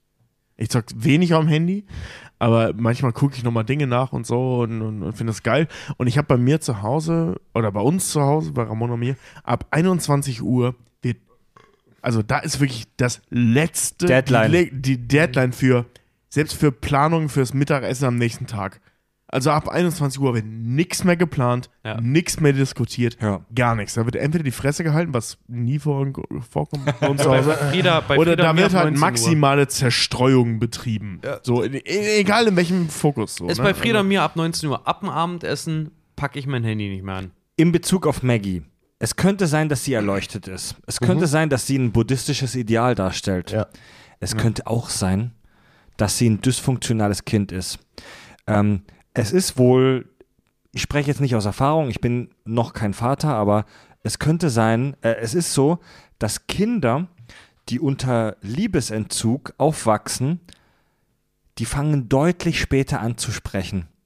Ja, Kinder, wo sich die Familie eher wenig drum kümmert, die lernen Sprache nicht, die fangen viel später an zu sprechen als in Anführungszeichen gesunde, geistig gesundige Kinder. Maggie Simpson wächst unter prekären Familienverhältnissen auf. Niemand interessiert sich wirklich für sie. Ja? Ähm, es gibt sogar Leute im Netz bei Simpsons Fantheorien und so weiter, die sagen, dass selbst Marge Simpson, die von uns allen angebetete Mutter der Simpson, keine wirkliche aufrichtige Liebe für ihr Kind Maggie hat, sondern Maggie eher wie eine Art wertvolles Objekt sieht.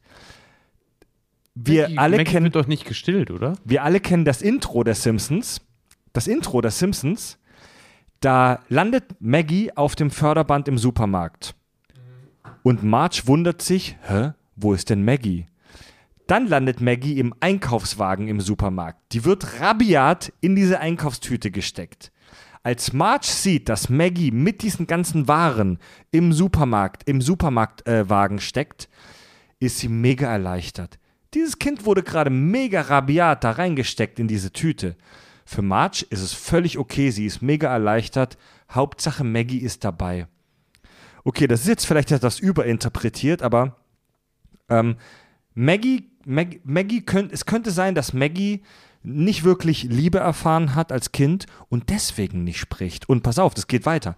Es gibt eine Folge, die sich mit der, mal wieder so eine Zukunftsfolge, in der findet Maggie ihren Traummann und plant ihre Hochzeit. Und da kann sie plötzlich reden.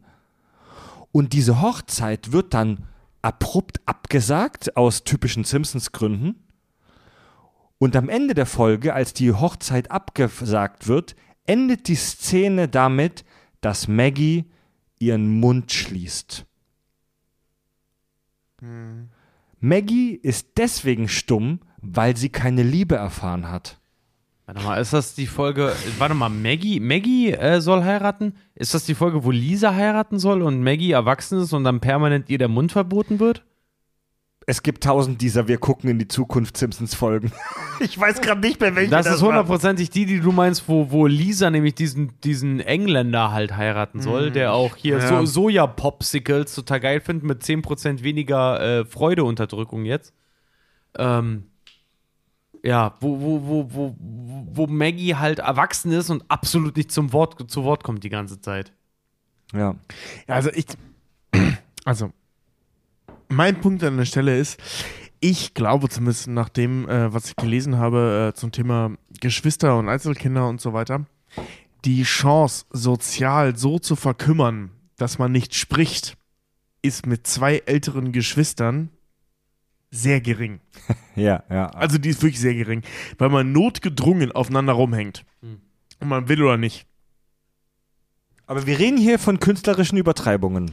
Ja, und es ging auch nicht darum, ob genug mit ihr gesprochen wird, sondern ob sie Liebe erfährt. Ja. Also Ja. ob sie wahrgenommen wird als, als Mensch, als Individuum. Da, dazu kann ich auch was sagen.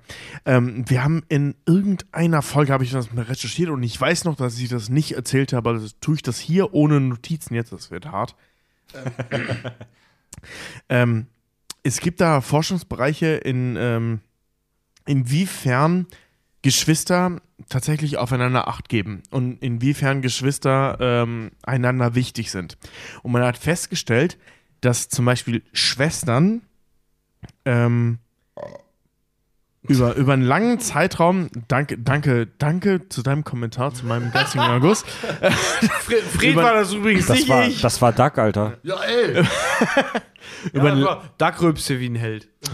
Also äh, in, in der Stunde ging es darum, wie lange können Geschwister miteinander um. Also das ist wirklich so, darum ging es. Und äh, Schwestern können ticken länger als äh, äh, Brüder untereinander. Und ähm, äh, gemischt, gemischte Geschwister können noch sehr viel länger als nur Schwestern und nur Brüder.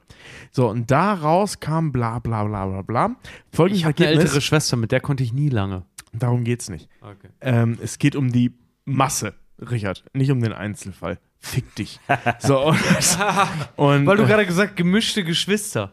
Ja, nee, pass auf. Also zum Beispiel, was man rausgefunden hat, äh, also die Geschwisterteile, die als erstes auseinandergehen, sind Brüder. Ah. Das trifft zum Beispiel auf mich überhaupt nicht zu. Okay, Also meine Brüder und ich, wir sind uns viel wichtiger als unsere Eltern. okay. Aber daran ausgehend, Statistik sagt doch nichts über den Einzelnen Das, aus. das meine ich damit, ja.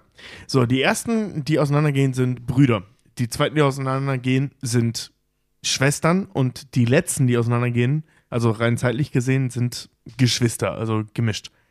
Und das alles ist damit begründet, also Stand der Forschung jetzt, ähm, Geschwister, egal welches Geschlecht, sind Zweckgemeinschaften.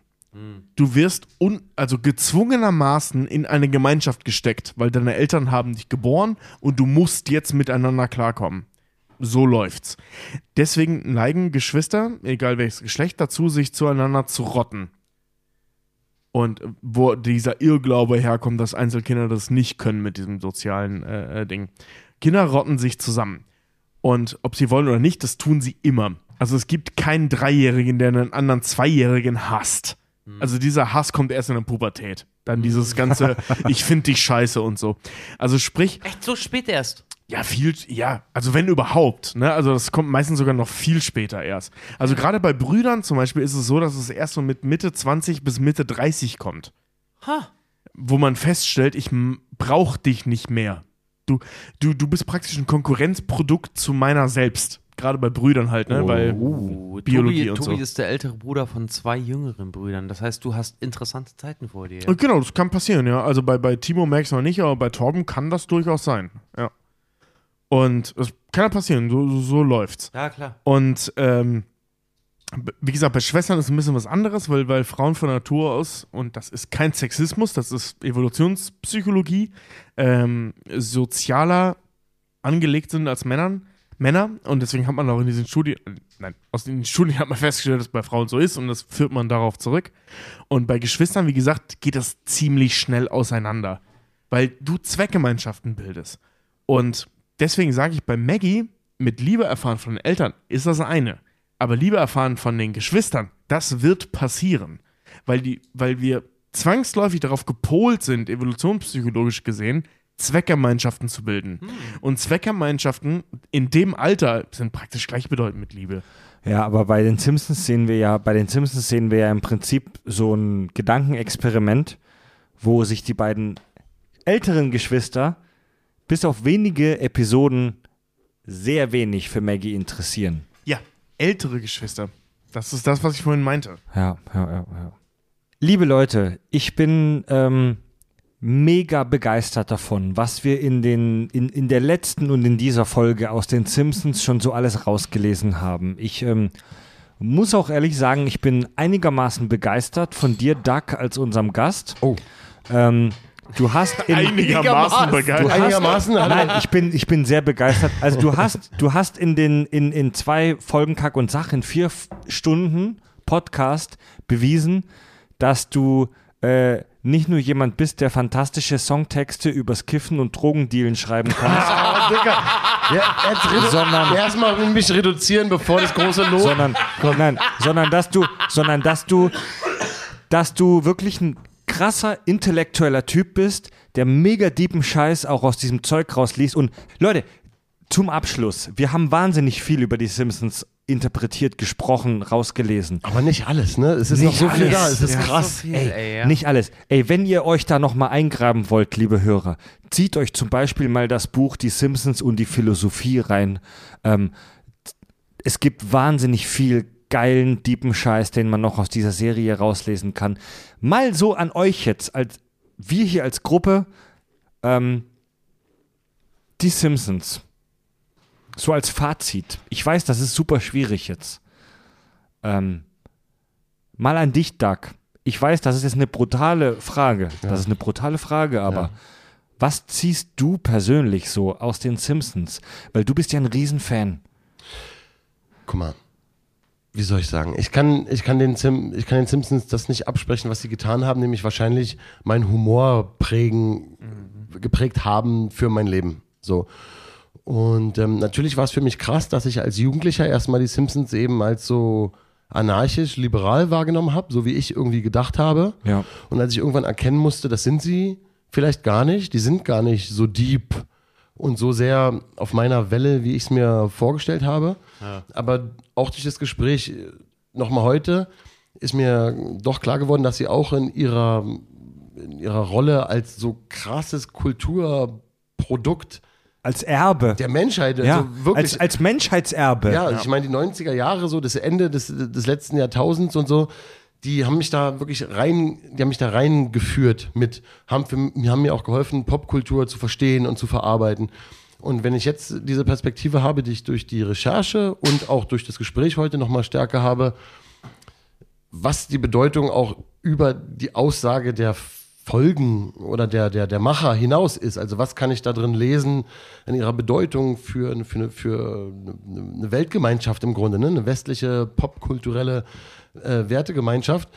Ähm, sind die eigentlich jetzt noch, noch mal aufgeblüht in ihren Interpretationsmöglichkeiten? Also ich habe eigentlich noch, ja, doch, ja, doch ja. noch mehr Bock, mir alte Simpsons-Folgen anzugucken und auch noch mal neue Simpsons-Folgen anzugucken und auch noch mal zu gucken, ob der ganze Scheiß, den wir ja heute und äh, in der letzten Folge gelabert haben, ob der irgendwie zutrifft oder nicht. Also sie sind jetzt wieder mehr aufgeladen mit, mit Bedeutung für mich. Geil, geil formuliert. Ja. Tobi Richard, was, wie wir seht ihr müssen das? das? auch noch machen? Okay. äh, okay, nach dem. Ich versuche was anderes zu sagen. Äh, ähm, okay, äh, machen wir so. Ähm, ich bin ja ein paar Jahre später geboren als Doug. Nicht viele Jahre später, aber ein paar Jahre später. Und äh, für mich waren die Simpsons so der. Ich weiß auch, meine Mama hat immer verboten, die Simpsons zu schauen. Ich musste das immer heimlich gucken. Uh, verbotene Früchte. Ja, was, was echt schwierig klingt für eine Serie, die um 18 Uhr kommt, aber echt nicht so schwierig ist. Weil, naja, Eltern wissen, äh, äh, man denkt immer, man, man, man macht das heimlich, Eltern wissen trotzdem, was du tust, aber so in der Theorie habe ich das dann heimlich geschaut und äh, für mich waren die Simpsons so eine Einführung ins Erwachsenwerden. Ähm, ich war, ich, wie alt war ich, als ich zum ersten Mal die Simpsons geschaut habe? Ich glaube zehn oder so, ne? Und, und dann halt sehr lange und sehr viel. Und äh, ähm, was heißt viel? Halt einmal am Tag. War ja noch vor Streaming-Zeiten. Und äh, ähm, für mich, für mich waren die Leute so ja, okay, ich, ich, ich schaue jetzt was Erwachsenes. Ich, ich schaue jetzt was, worüber Erwachsene, also nicht im Sinne Ja. von 30 Jahre alt, sondern im Sinne von eines 10-jährigen Erwachsenen, sprich 17 Jahre alt, äh, was die so schauen. Und ich, ich fand es unheimlich spannend, mal zu sehen, wie, wie, wie die Welt so aus, aus deren Blickwinkel funktioniert. Und als ich dann älter wurde, ähm, war es so ein bisschen, da habe ich dann verstanden, worum es geht. Und das war witzig und geil. Es wurde abgelöst, darüber, haben wir ja gesprochen. Äh, Gerade bei mir bei, bei, bei South Park. Weniger Family Guy, mehr South Park.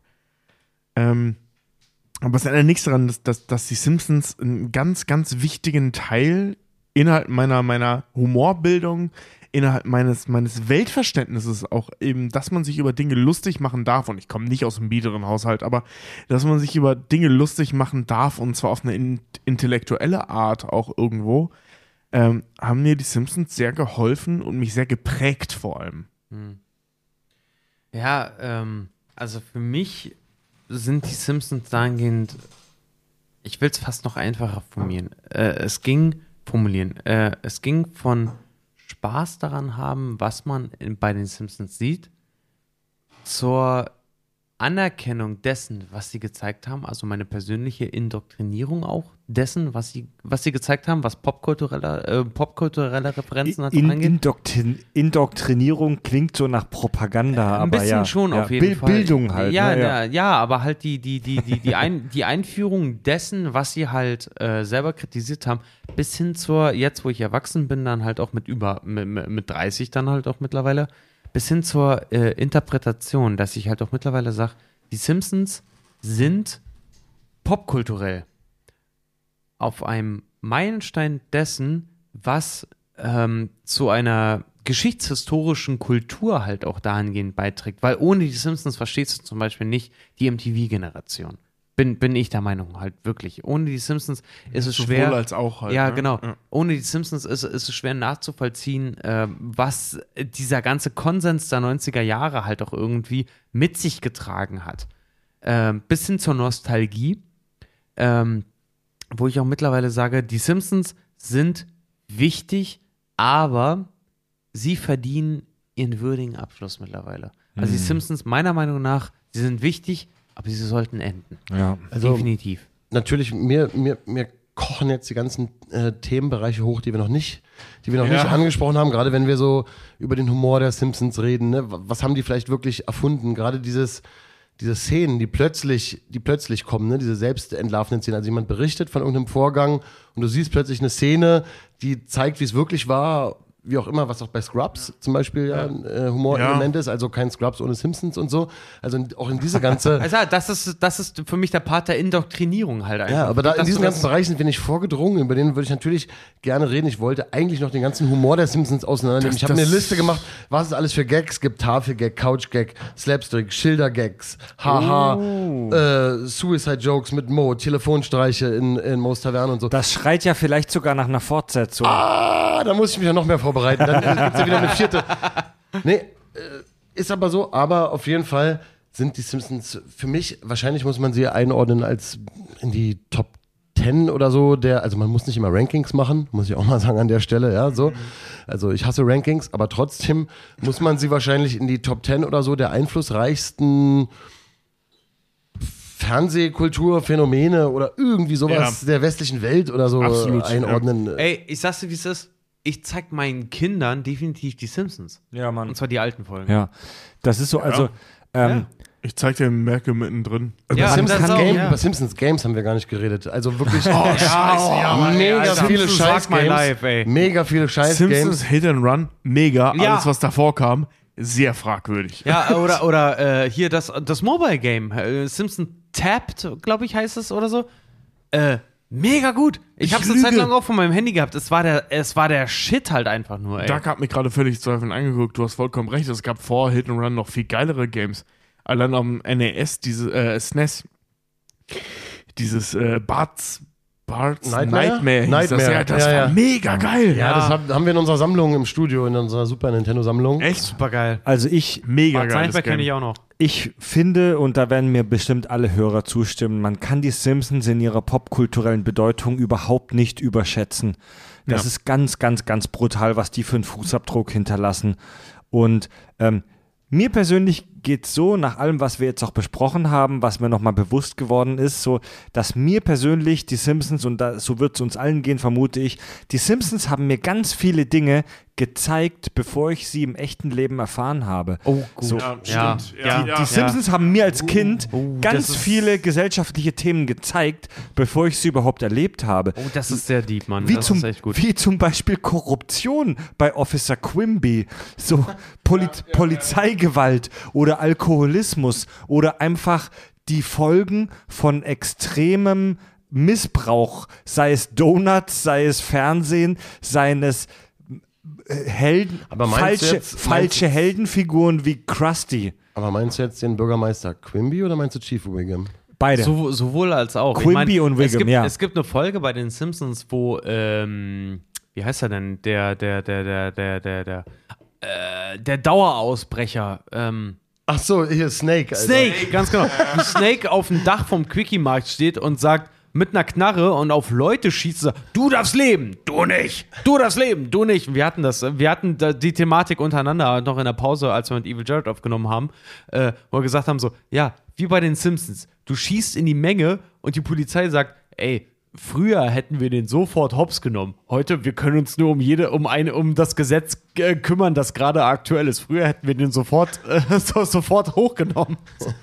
Habe Also- ich, hab ich Officer Quimby gesagt? Das war falsch. Officer Wiggum, Genau. der er hat Officer Polizeichef. Quimby gesagt und ich wollte dich nicht direkt korrigieren und, Und- habe dann so eine Ja. Frage. Und Bürgermeister Quimby. Genau. Genau. Ja, aber die Simpsons haben uns als Kinder, als Teenager, als Kids vom Fernsehen viele gesellschaftliche Phänomene gezeigt, bevor wir die in der Realität erleben konnten. Das ist witzig, weil Mike Groening auch immer gesagt hat, er hat als Kind definitiv zu viel Fern gesehen. Ja. Ja, vielleicht sind die Simpsons aber auch mit schuld an dieser ganzen Ironie.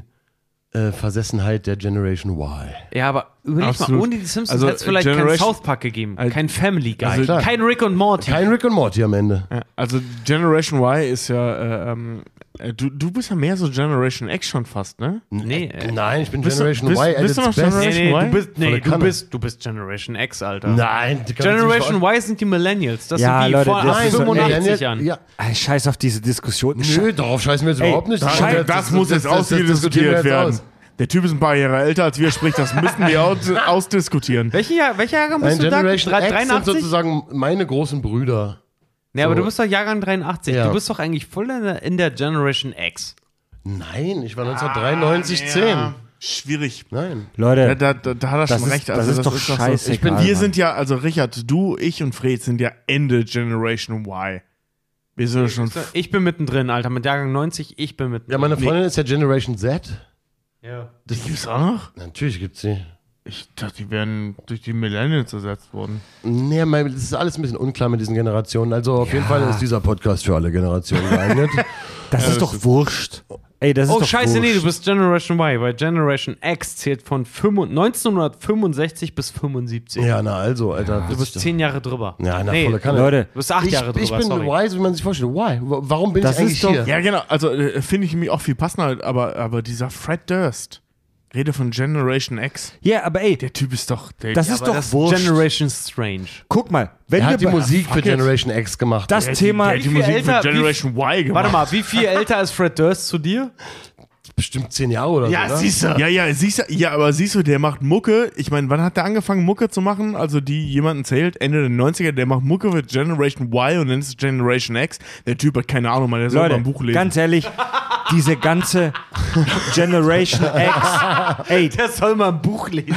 diese ganze Generation X, Y, Z, Millennial-Pisse, das interessiert doch keine Sau, Alter. ja, pass auf, sagst jetzt mal du jetzt. ohne Scheiß. Sag, sagst Nein, du jetzt. Scheiß drauf. Nein, nein, pass Scheiß auf. drauf. Pass auf, das ist nicht uninteressant, weil, weil diese, diese epochale Denkweise hilft uns zum Beispiel in der, in der Historie sehr viel weiter. Genau. Wenn du sagst Barock, innerhalb des Barocks haben Ganz die Leute genau. gesagt, Barock, fick dich. Dank, ganz, Aber danke. heutzutage hilft uns das. Ja. Richtig, Ja, vor ich hätte- es gerade an der Romantik festgemacht, aber Tobi hat vollkommen wo recht. das Tempo so hoch ist, dass die Generationen sich so schnell abwechseln und Erfahrungswelten sich unterscheiden voneinander. Es macht einen Unterschied. Ja. Ich, Ja. Es ist aber immer super lass uns das Thema jetzt abkürzen. Es ist immer super schwierig, Gesellschaftsschichten zu pauschalisieren.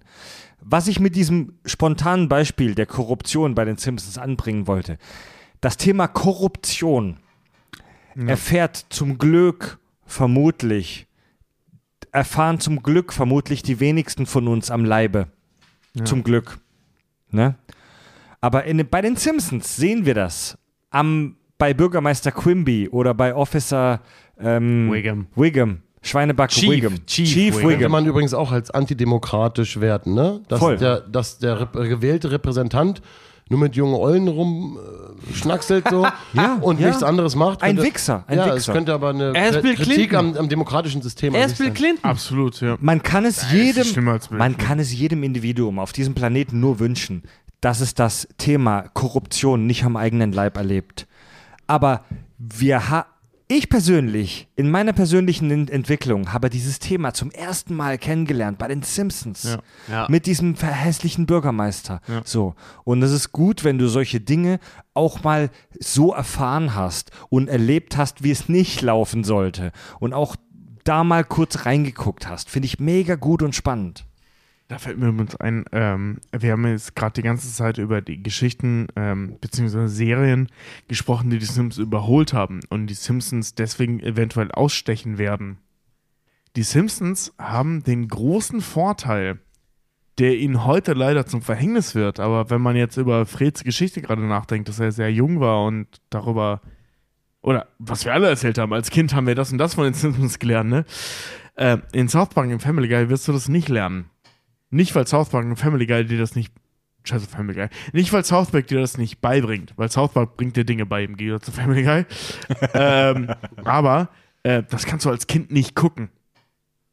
Also kannst du wirklich nicht. Ich hab's als Kind geguckt, glaub mir, das kannst du als Kind nicht gucken. Das verstehst du einfach nicht, ne? Und also ich habe ich hab South Park tatsächlich Staffel 1 als Kind gesehen, als es South Park rauskam. Das war, glaube ich, 93, 94 oder so. Glaub mir, das 97. könnt ihr als Kind. Wann war's? 97? 97 ganz 97. Da war ich neun. Äh, glaub mir, ich weiß, ich weiß auch damals bei RTL lief die erste Staffel äh, South Park. Ich habe es zufällig gesehen, weil meine Eltern nicht da waren. Ist auch irrelevant. Jedenfalls habe ich da gesehen. Glaub mir, das, das Zeug könnt ihr als Kind nicht gucken. Das macht euch so schräg, dass ihr einen Podcast aufmacht. ähm, ähm, die Simpsons konnten das. Die, die konnten auch Kindern Probleme beibringen. South Park, Family Guy und Rick and Morty können das nicht. Die sind zu abstrakt. Nicht der Gewalt wegen, nicht, nicht der Sprüche wegen, sondern der Thematik wegen. Also die, die behandeln das sehr, sehr viel komplexer, als es die Simpsons tun. Ich sage jetzt, das ist jetzt hier keine Competition, die ich starte, behaltet die Simpsons für immer bei. Aber gerade für Kinder sind South Park und so weiter keine Ersatzmedien für die Simpsons. Hm. Das heißt, wenn die Simpsons 2007 ihren Abschluss gefunden hätten, was unser aller Traumabschluss wäre, denke ich, Das ist für sehr uns alle, clever. ähm, würden wir immer noch die Simpsons zeigen, unseren Ja. Kindern gegenüber. Das ist aber sehr clever zu sagen, wirklich, wenn sie ihren Abschluss gefunden hätten. Ja. Das finde ich mega gut. Liebe Leute, liebe Gruppe, liebe Crowd, liebe Denkergemeinschaft, die wir heute Abend hier versammelt haben. Ähm, Doug, vielen Dank, dass du bei uns warst. Ey, es war mir eine Freude. Ich habe es ja gesagt, ich bin ja eigentlich als Fan hier, als Hörer. Jetzt werde ich mir diese Folge dann, diese Folgen dann anhören. Oh, mach das nicht. Selbst mir. als Hörer oder vielleicht auch nicht, lieber. Mag sein. Je nachdem, wenn wieder mal ein Thema passt, bitte sag mir Bescheid. Ich bin so krass am Start. Ich bereite mich so krass vor. Ja. Ich bin mir sehr sicher, dass wir, die haben, Kack wir haben dich sehr gerne wieder dabei. Das war mega schön. ich bin mir sehr sicher, dass die Kack- und Sach-Crowd dich als sehr wertvolles Mitglied dieser Doppelfolge ähm, empfindet. Wir machen tatsächlich, Ich muss weinen. Wirklich. Liebe Hörer, la, la, lasst sehr viel Liebe für Doug da. Wir Schreibt uns. War wir alle, wir alle, nicht nur wir, die Podcaster hier, wir alle, die Crowd, haben viel zum Nachdenken. Okay? Macht euch mal Gedanken über die Simpsons. Gebt uns gerne euer Feedback, gebt uns gerne eure Kommentare, eure Berichtigungen, eure Ideen über unser Kontaktformular auf kackundsach.de. Hören könnt ihr uns natürlich wie immer bei Spotify und in praktisch allen Podcast-Apps, die ihr da draußen so findet. Folgt uns natürlich auf allen Social-Media-Kanälen, Facebook, Twitter, Instagram und was, was die Scheiße da draußen noch so hergibt. Swipe und rechts bei Tinder. Ja. Voll. Und, Aber richtig und hart. Natürlich. Und alle, die jetzt hier nur zuhören wegen mir, da soll es ja einen, den einen oder anderen geben. Bitte hört euch auch die anderen Folgen der Kack- und Sachgeschichten an, falls ihr herausfinden wollt, was äh, Schweinchen Babe mit Hitler zu tun hat. Oder etwas über die Psyche des Darth Vader erfahren wollt. Oder warum Fight Club doch nicht so ein geiler Film ist, wie wir alle denken. Hört euch die Kack- und Sachgeschichten Und, an. Und wenn ihr noch viel, viel Uns mehr schreiben wissen gerade wollt, schon aufgrund unserer Story die ersten Fans, die schon mega heiß sind auf die Folge mit Duck halt gerade so, hey, me mega der geile Typ, ich hoffe, er konnte mit euch mithalten. Ja, ko konnte er, definitiv, der hat uns Ja. im Boden ge gemacht. das, das, das schon, ist Leute. der Moment, wo dein Kommentar mir meinen weggenommen hat, was war Situationskomik. Weiter. Ja, also auf jeden Fall auch an alle, weil wir, also das ist ja eine Kooperation. Hört euch auch gerne mal an, was, die, äh, was SDP so macht. Hört euch mal gerne ähm, die Alben von SDP an, was die so für Musik machen. Mega. sind die bekannteste. Abs abs absoluter Geheimtipp. Ja, kommt Hört mal- doch mal bei. SDP Kommt mal rein. zu einem Konzert, legt eure Vorurteile gegen unsere Musik ab, falls ihr Ja. welche Ich habt. meine, Hört euch Tobi mal so und ein ich, Moment, Hört euch mal so ein Album komplett an.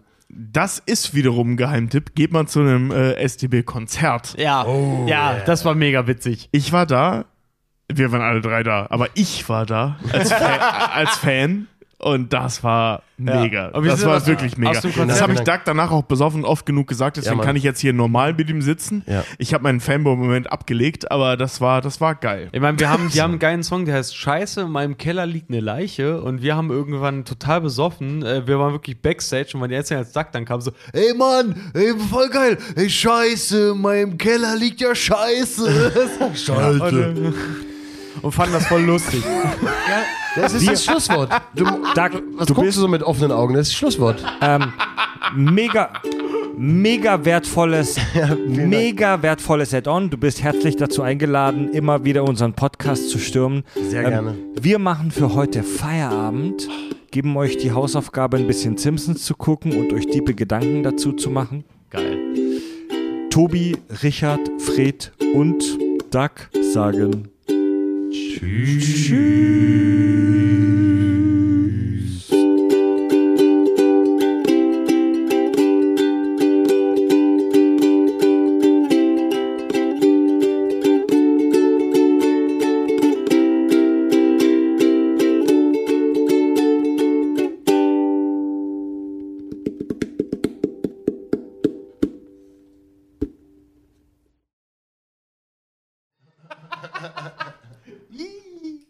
Eine Nahkotzerfahrung. eine, was war, wenn, wenn, du- eine, wie war's, wenn, wenn du in der Küche furzt, eine Nahkot-Erfahrung? Nahkotzerfahrung.